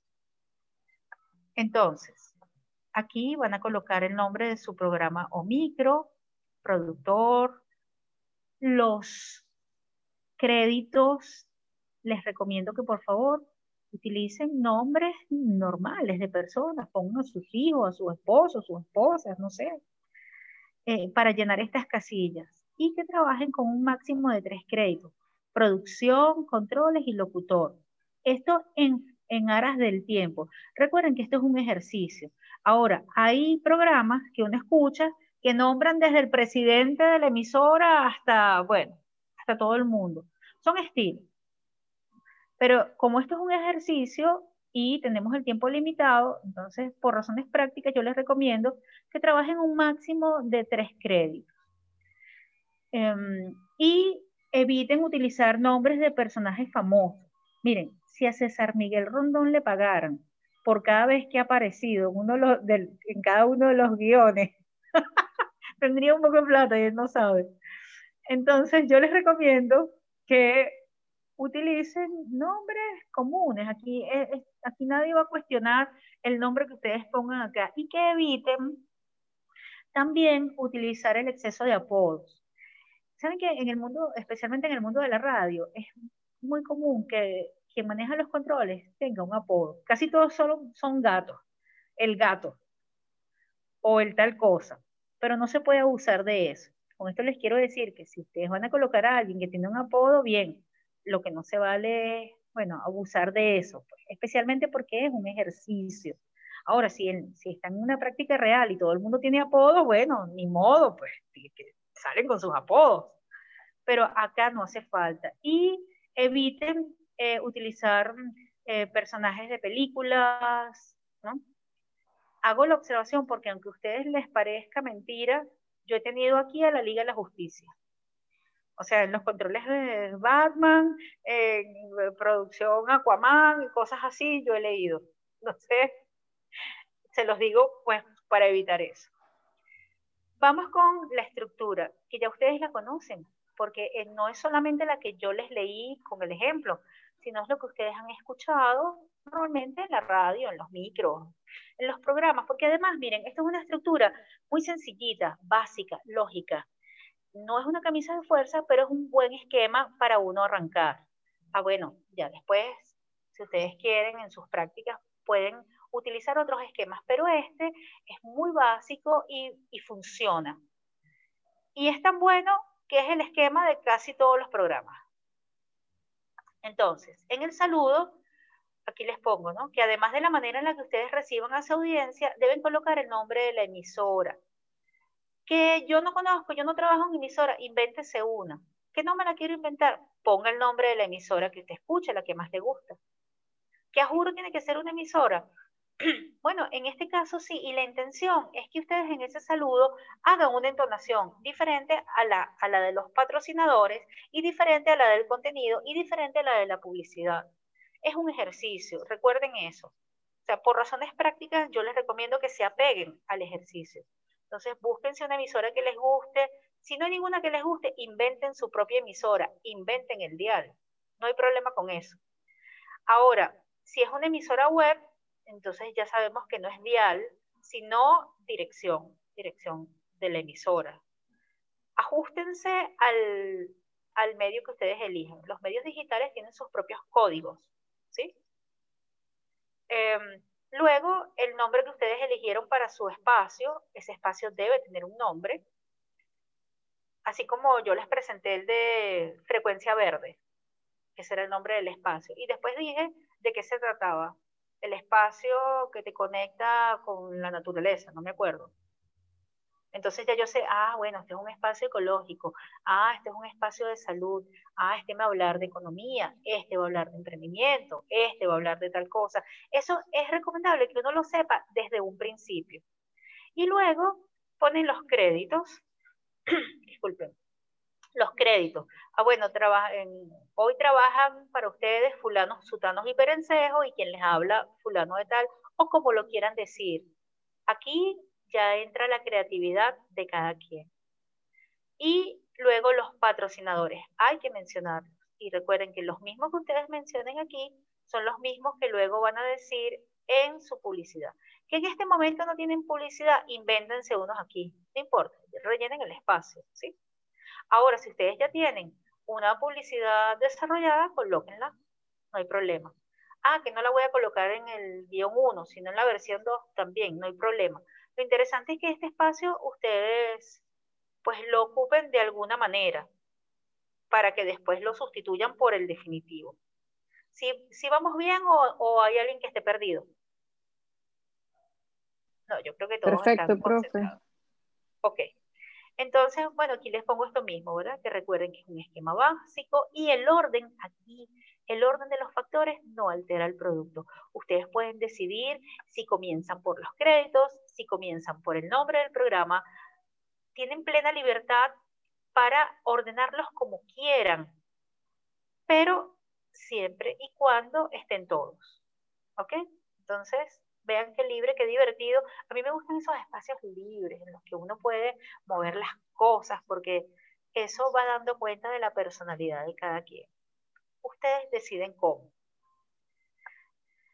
Ok, este saludo, todo este saludo dura un máximo de 30 segundos más o menos. Entonces también hay que ser puntuales. No puedo gastar todo el tiempo en esos saludos larguísimos. 30 segundos es un tiempo referencial, podría durar menos podría durar un par de segundos más, no pasa nada. Luego vamos con el desarrollo del tema. El desarrollo del tema arranca como todo tema, por el inicio. En el inicio yo digo de qué voy a hablar hoy. Hoy voy a hablarles de tal cosa. Y tienen que procurar que eso que ustedes vayan que vayan a ofrecer sea lo que se cumpla. Si ustedes le dicen a su audiencia, hoy les voy a presentar las cinco mejores maneras de atrapar a un hombre. Bueno, ustedes le tienen que dar cinco, porque ustedes ofrecieron cinco. O, eh, bueno, cinco, cuatro, tres, no sé, lo que ustedes elijan acá es lo que tienen que desarrollar. Para eso son los esquemas. Em, bueno, es importante dar exactamente lo que ofrecen, es lo que dice más adelante, bla, bla, bla, y las razones por las cuales eso debe ser así. Y aquí hay más recordatorios de lo mismo que vimos hoy. Recuerden que ustedes van a escribir como se va a escuchar. Tienen que tener eso presente. Eh, y van chequeando. Una buena manera de hacerlo es párrafo que redacten, párrafo que dicen en voz alta. Y así van chequeando si suena a ese discurso oral o si suena muy leído. Entonces lo van modificando, van haciendo sus ajustes. Em, aquí les pongo otra vez que es indispensable que usen párrafos cortos, que es un párrafo corto, ya esto lo vimos, ya esto yo se los dije. que por qué se debe utilizar un párrafo corto. Aquí está toda la explicación del aire, de la entonación, que se mantengan fieles a su estilo, que vigilen la coherencia. Vieron, aquí tienen la clase de hoy otra vez. Y luego, ¿dónde va la publicidad?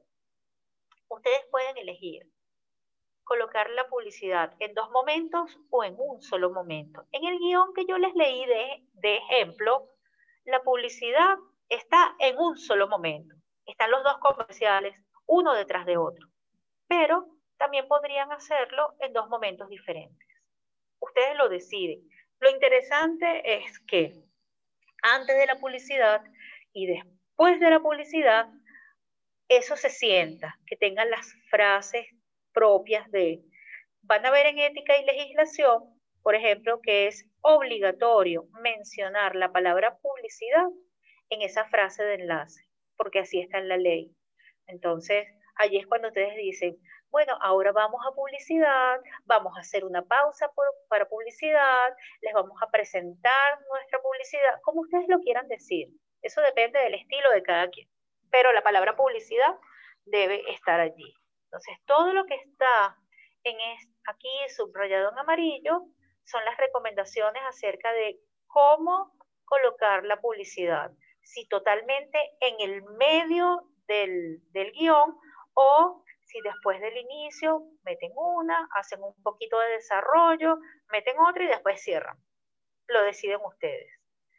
Y luego les digo que más o menos a la mitad del micro, recuerdan el nombre del programa, se le recuerdan a la audiencia dónde están y que están escuchando.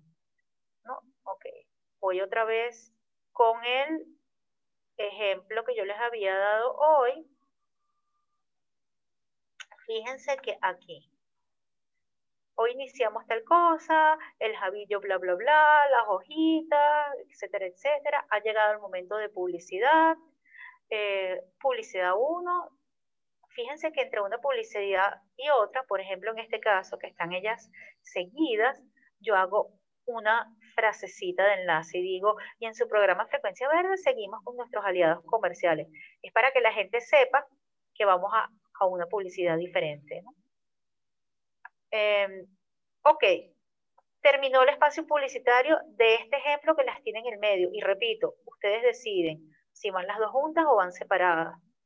Y luego aquí, que sería más o menos a la mitad del programa, yo digo, regresamos a publicidad y recuerden, estimados amigos, que nos sintonizan por frecuencia Feeling 97.1 FM, la que mueve tu pasión. Y digo, estamos ya en el último minuto de frecuencia verde, dedicado hoy al versátil Javillo. O sea, en este punto, yo le estoy recordando a la audiencia cuál es la emisora que están escuchando, en qué programa están, cuál es el tema que estamos tratando hoy y también les digo que ya estamos a punto de terminar.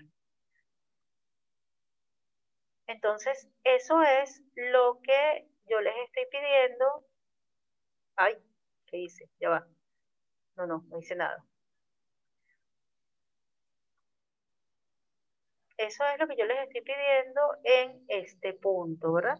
Que dice, más o menos a la mitad del micro, le recuerdan a la audiencia el nombre de la emisora y del micro, de qué están hablando y el punto en el cual quedaron. Ah, bueno, también pueden decir em, en el segmento anterior o también pueden decir, antes de la publicidad habíamos hablado de las tres primeras recomendaciones para tener un emprendimiento exitoso.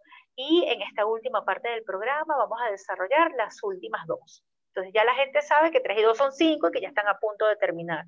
Aquí lo interesante es que en ese desarrollo del discurso la gente sepa cuándo comienza y cuándo están a punto de terminar. Eso además de ser respetuoso es recomendable porque es la estructura lógica de todo discurso, inicio, desarrollo y cierre, y la gente tiene que saber que ya están llegando a ese punto. Entonces, eso es lo que le pongo a continuación. Dice, cuando ya estén por finalizar el desarrollo del tema, debe sentirse que ya están llegando a ese punto que están cerrando para que no vayan de un tema que pareciera estar en pleno desarrollo y que de pronto se acabe sin previo aviso. O no, hay que decirle a la gente, estamos llegando al final, estamos finalizando, como ustedes lo quieran decir, pero que la gente sepa que esa fiesta está por terminarse. Aquí les pongo que disponen de cuatro minutos para el desarrollo del tema y con la publicidad deben llegar a los cinco minutos. Como se habrán dado cuenta, yo soy reiterativa, entonces a, cada rato voy y meto información que ya les dije, pero es porque me parece importante. Y luego la despedida se hace igualito como se hizo el inicio, pero en tiempo pretérito. Y también en la despedida ustedes pueden agregar, para cerrar, no es obligatorio, pero podrían agregar una frase final, alguna cosa motivadora si quisieran, no sé, depende del estilo de cada quien, o no le agregan nada y ya, o pueden cerrar con una invitación para que los escuchen en una siguiente oportunidad, como ustedes lo decidan. Eso ya queda a gusto de quien está eh, pues, produciendo su discurso. Lo que sí es importante es que en esa despedida ustedes coloquen lo mismo que colocaron al inicio, pero en tiempo pretérito. Entonces en la despedida vuelven a nombrar el programa. Ya va, se las voy a poner acá. Si tengo el ejemplo, pues lo aprovecho en este momento. Vamos al final, ¿verdad? Eh, bla, bla, bla, bla. Finalizamos nuestro espacio con una curiosa información. ¿Ven? Aquí hay una señal de que este discurso se está acabando. Y es importante que ustedes hagan la marca del tú. O sea, diríjanse a ese público.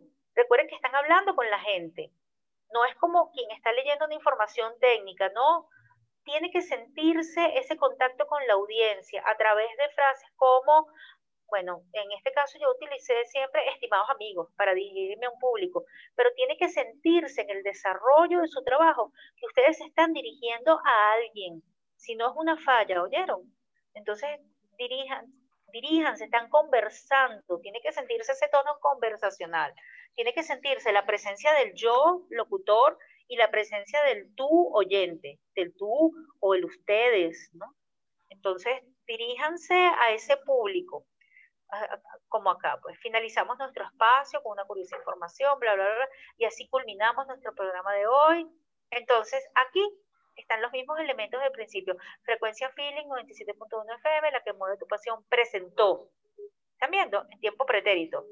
Presentó Frecuencia Verde, el espacio ecológico que te conecta con lo mejor de ti que amas este planeta. Hoy nos acompañaron, mientras que en el principio, voy a buscar el principio. En el principio dice, hoy nos acompañan. Y al final dice, al final dice, hoy nos acompañaron. Hoy nos acompañaron en los controles fulano, perencejo y bla, bla, bla. Y quien les habló, fulana de tal. Recuerden seguirnos. Entonces aquí reitero las redes de la emisora. Eh, Frecuencia Verde fue posible gracias a, aquí vuelvo a nombrar a los patrocinadores ¿Saben que la palabra patrocinante no existe? Es patrocinador. Búsquenla en el diccionario para que vean que no la van a encontrar. Son las ventajas de jugar Scrabble. Jueguen Scrabble, ya saben. Así se enteran de esas palabras que valen y no valen. Entonces, Frecuencia Verde fue posible gracias a, eh, los patrocinadores y yo le agregué estas lineecitas con una con un refrán de árbol, porque me pareció pertinente ya que estábamos hablando de árbol, y hasta pronto, más nada. Redondito, sencillito.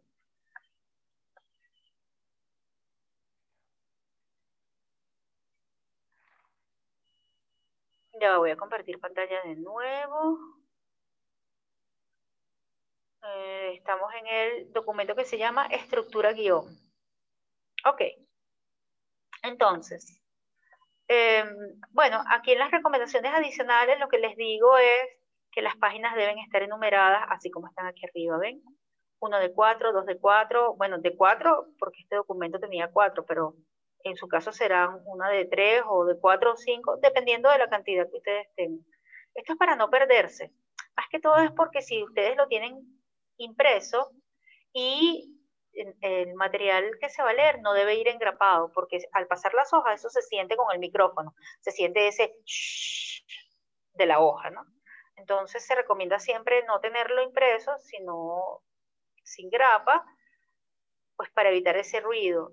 ¿Qué pasa si se me caen todas las hojas y se me mezclan? Bueno, aquí las puedo encontrar fácilmente, ¿no? que ya yo sé que son cuatro, no voy a estar buscando una hoja fantasma, eh, y la hoja en la que me quedé. Esa es esta recomendación que está acá. Igual, eviten cortar párrafos o ideas entre una página y otra. Lo mismo que ya les dije. Y pueden usar negrillas o subrayado para destacar un aspecto que requiera más atención. Todo lo que ya vimos en nuestra clase del día de hoy está resumido en estos dos materiales. De modo que no solamente es una guía, sino es un repaso de la clase. Bueno, y este es el punto en el que yo les pregunto si tienen alguna pregunta. Preguntas, comentarios, inquietudes. Tengo una pregunta. Dígame. Tiene que ver con las pautas publicitarias. Entiendo que eh, está al principio y al final, cada una de ellas tiene 30 segundos aproximadamente pero también hay una pauta publicitaria incluso más completa que está más o menos en el medio.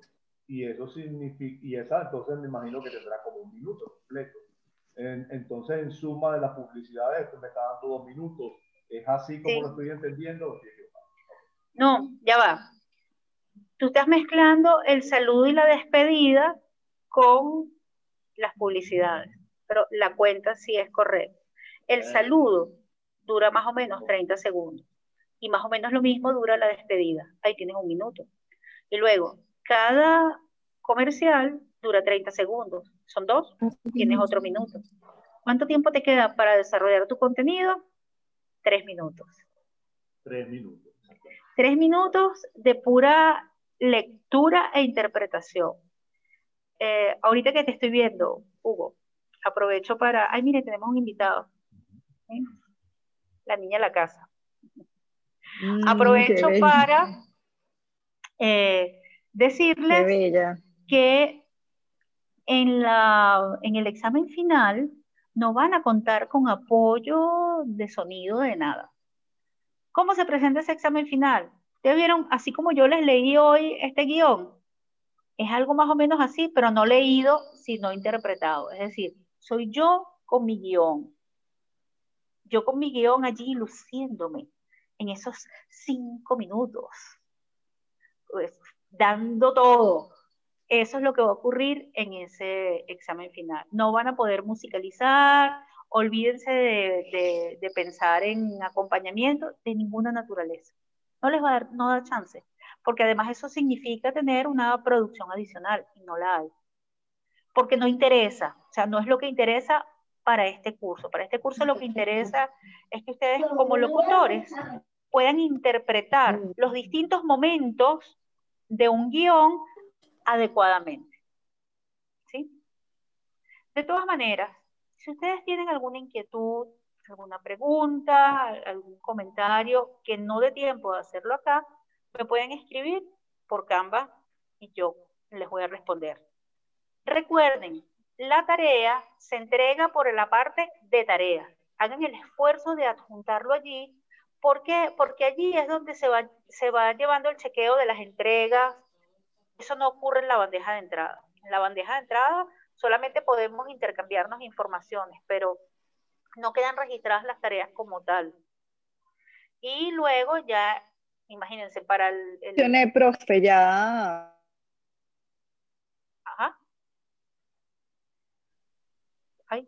Pensé que alguien iba a intervenir. Yo, profe, yo, Mónica, que si yo le logré mandar la tarea, se acuerda que hice varios intentos y no podía, pero al final la pude mandar. Sí, por yo vi que al final sí pudiste adjuntarla. Ah, por ahí preguntan con cuántos jurados será el examen, con dos mínimos. Dos mínimos. Pero siempre tenemos, bueno, nosotros los profesores nos vamos paseando por las salas y los vemos, los acompañamos, les damos ánimo, les hacemos barra. Profe, una preguntita. Eh, en, la, en, la, publicidad que estamos trabajando con. Ay, ya que se me cayó acá. Ajá, el aparato. Que estamos trabajando con el profesor, eh, tiene, eh, tenemos que hacer la publicidad sobre un tema que sea el tema que vamos a hablar en el, con usted, ¿correcto? No necesariamente. no? No, ah, no necesariamente. Pero ustedes tienen la libertad de trabajar con el producto que quieran. O a lo mejor el profesor, dependiendo de su dinámica, les puede decir, bueno, hagan una publicidad para este producto. Si les queda chévere, pueden usarla en su guion. Perfecto. Y tenía otra preguntita. De la, del esquema que le mandamos a usted, ¿usted respondió a todos, dando observaciones? ¿O hay uno que no respondió? No, no. El que no tuvo observaciones, por lo menos les di acusa de recibo pero revisa ah. en la misma parte de tarea que ahí vas a tener una respuesta. O sea, me meto en tareas y ahí me debería salir el nombre de usted, ¿correcto? Es que no, creo que no me salió nada. Voy a revisar y cualquier cosita yo les vuelvo a escribir. Recuerden que tenemos ese canal, tenemos Canva allí para escribirnos y aclarar dudas. Yo tengo una pregunta. Eh, ¿Uno puede cambiar el tema, profesora, o ya es muy tarde en el esquema que uno le... Porque el tema mío es como un de, muy denso, pienso si puedo cambiarlo o no, ya es muy tarde. No, Lil, escúchame, sí puedes cambiar tu tema, sí puedes hacerlo. Lo que tienes que hacer es nuevamente tu esquema, o sea, pero ya para ti, ¿ok? Perfecto, eh, gracias. Porque decirte, no, no puedes cambiar el tema ahorita, es obligarte a escribir sobre algo que a lo mejor ya no quieres. Sí puedes hacerlo. Lo que no debería ocurrir es que después del borrador 1, ustedes cambien de tema. O sea, el momento para ajustar el tema es este. Porque si no es tiempo perdido, de nada me sirve a mí hacerle correcciones a un borrador uno para que ustedes hagan otra cosa después. Perfecto, gracias. A la orden. Bueno, creo que ahora sí llegamos al final. Les presento a, acá. Son las cuatro puntos profesionales. Sí, estoy viendo, estoy viendo la puntualidad exacta con que terminaste me parece una maravilla. Estás lista para ir a la radio a hacer tu propio espacio, porque te ajustas perfecto al cumplimiento del horario. Em, yo simplemente, eh, para cumplir con la, con la formalidad, les digo hola, hola, y después les diré chao, a todos ustedes. Pero vea que estuve pendiente de la clase, vea que sí estuve pendiente de la clase. Qué tremendo. Eh, ¿Qué les decía? Sí, el examen, las angustias siempre, bueno, el examen lo hablaremos más adelante, o sea, no se angustien por el examen final. Es ante un jurado conformado por profesores de la universidad, van a estar dos profesores de la universidad que les han dado clase. Es decir, ustedes van a presentar, mm, el examen va a ser a las 3 de la tarde, simplemente se los digo porque sé que los angustia, esas angustias a mí me, este, yo lo que quiero es que le bajen dos a la angustia. El examen va a estar convocado para las 3 de la tarde. Eh, seguramente iniciará entre 3 y 4 de la tarde. Eh, van a presentar, no van a estar todos juntos, van a estar divididos en dos grupos. Ustedes van a presentar con uno de los dos profesores de práctica que dan clase en la noche. Eh, la mitad va a estar con un profesor, la otra mitad va a estar con el otro profesor. Eh, y a él lo va a acompañar, eh, o a él o a ella, porque hay una, hay una profesora en la, en la noche, lo va a acompañar algún profesor de los que le dio teoría, que, que va a ser designado jurado, para que este, junto, eh, para que ustedes mm, presenten su, guion, interpreten su guion, no vayan a hacer una lectura como la que hizo la profesora Rosario, porque ya se los aclaró muy claro que era una lectura y no era una interpretación, sino ustedes van a interpretar el guion. Este, y, el, y de ahí saldrá la calificación del examen final ante, ante el jurado, por supuesto. Eh, como se los digo siempre, les recuerdo, esa decisión del jurado es inapelable, no tiene apelación, es una decisión donde ellos van a evaluar de acuerdo a un baremo, de acuerdo a una rúbrica, van a evaluar su desempeño. ¿De qué? Cómo, cómo ustedes interpretan el guion. Eh, y, mm, más allá de que solamente evaluar este guion, es que este guion tiene mucho peso, no, tiene peso el guion, tiene peso la interpretación. Ese guion ustedes lo han enmarcado dentro de un proceso comunicativo o de comunicación ese guion, que es lo que aprenden con teoría de la comunicación, lo van a enmarcar dentro de unas normas éticas y de legislación y van a estar las publicidades que ya están elaborando o que van a comenzar a elaborar en cultura de medios. Eh, eh, Hugo preguntaba, las dos menciones de las publicidades al principio y al final son solamente eso, menciones. La publicidad es lo que va a ir en el dentro del, eh, del, guion y es donde se, se, ocupan 30 segundos. Es cierto, eh, entre 20 y 30 segundos se le van a uno en la presentación. Mm, entre decir, este, estamos aquí por cortesía o, nuestros eh, mm, anunciantes o, este, las personas que nos están, los que nos patrocinan. Eh, uno se echa unos 20 segundos al principio y unos 20 segundos al final, o unos 30 segundos al principio y unos 30 segundos al final, y realmente el micro, es decir, el, la carne del micro, el lomito del micro, son tres minutos. Son los tres minutos donde ustedes van a poner, por lo demás es eh, la misma presentación para todos, la misma despedida para todos, palabras más, palabras menos, eh, contenido más, contenidos menos, Superman más o eh, Aquaman es menos, pero ahí van. Y el, y el, el, texto donde ustedes van a desarrollar la idea del esquema son tres minutos. Porque el otro minuto se lo lleva la publicidad, que también la van a crear ustedes. Entonces, eh, uno tiene un, un guion que, eh, una presentación que va a durar aproximadamente cinco minutos.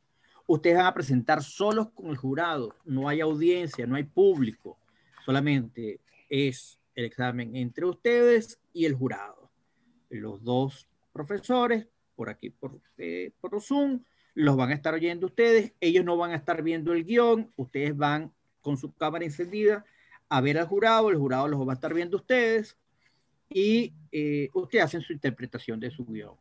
Las recomendaciones que les está haciendo eh, Rosario, todas son muy válidas, especialmente si usted va a leer de papel, numere las páginas. ¿Por qué las numera? Porque yo tuve una, una estudiante que se le cayeron en el examen presencial las páginas.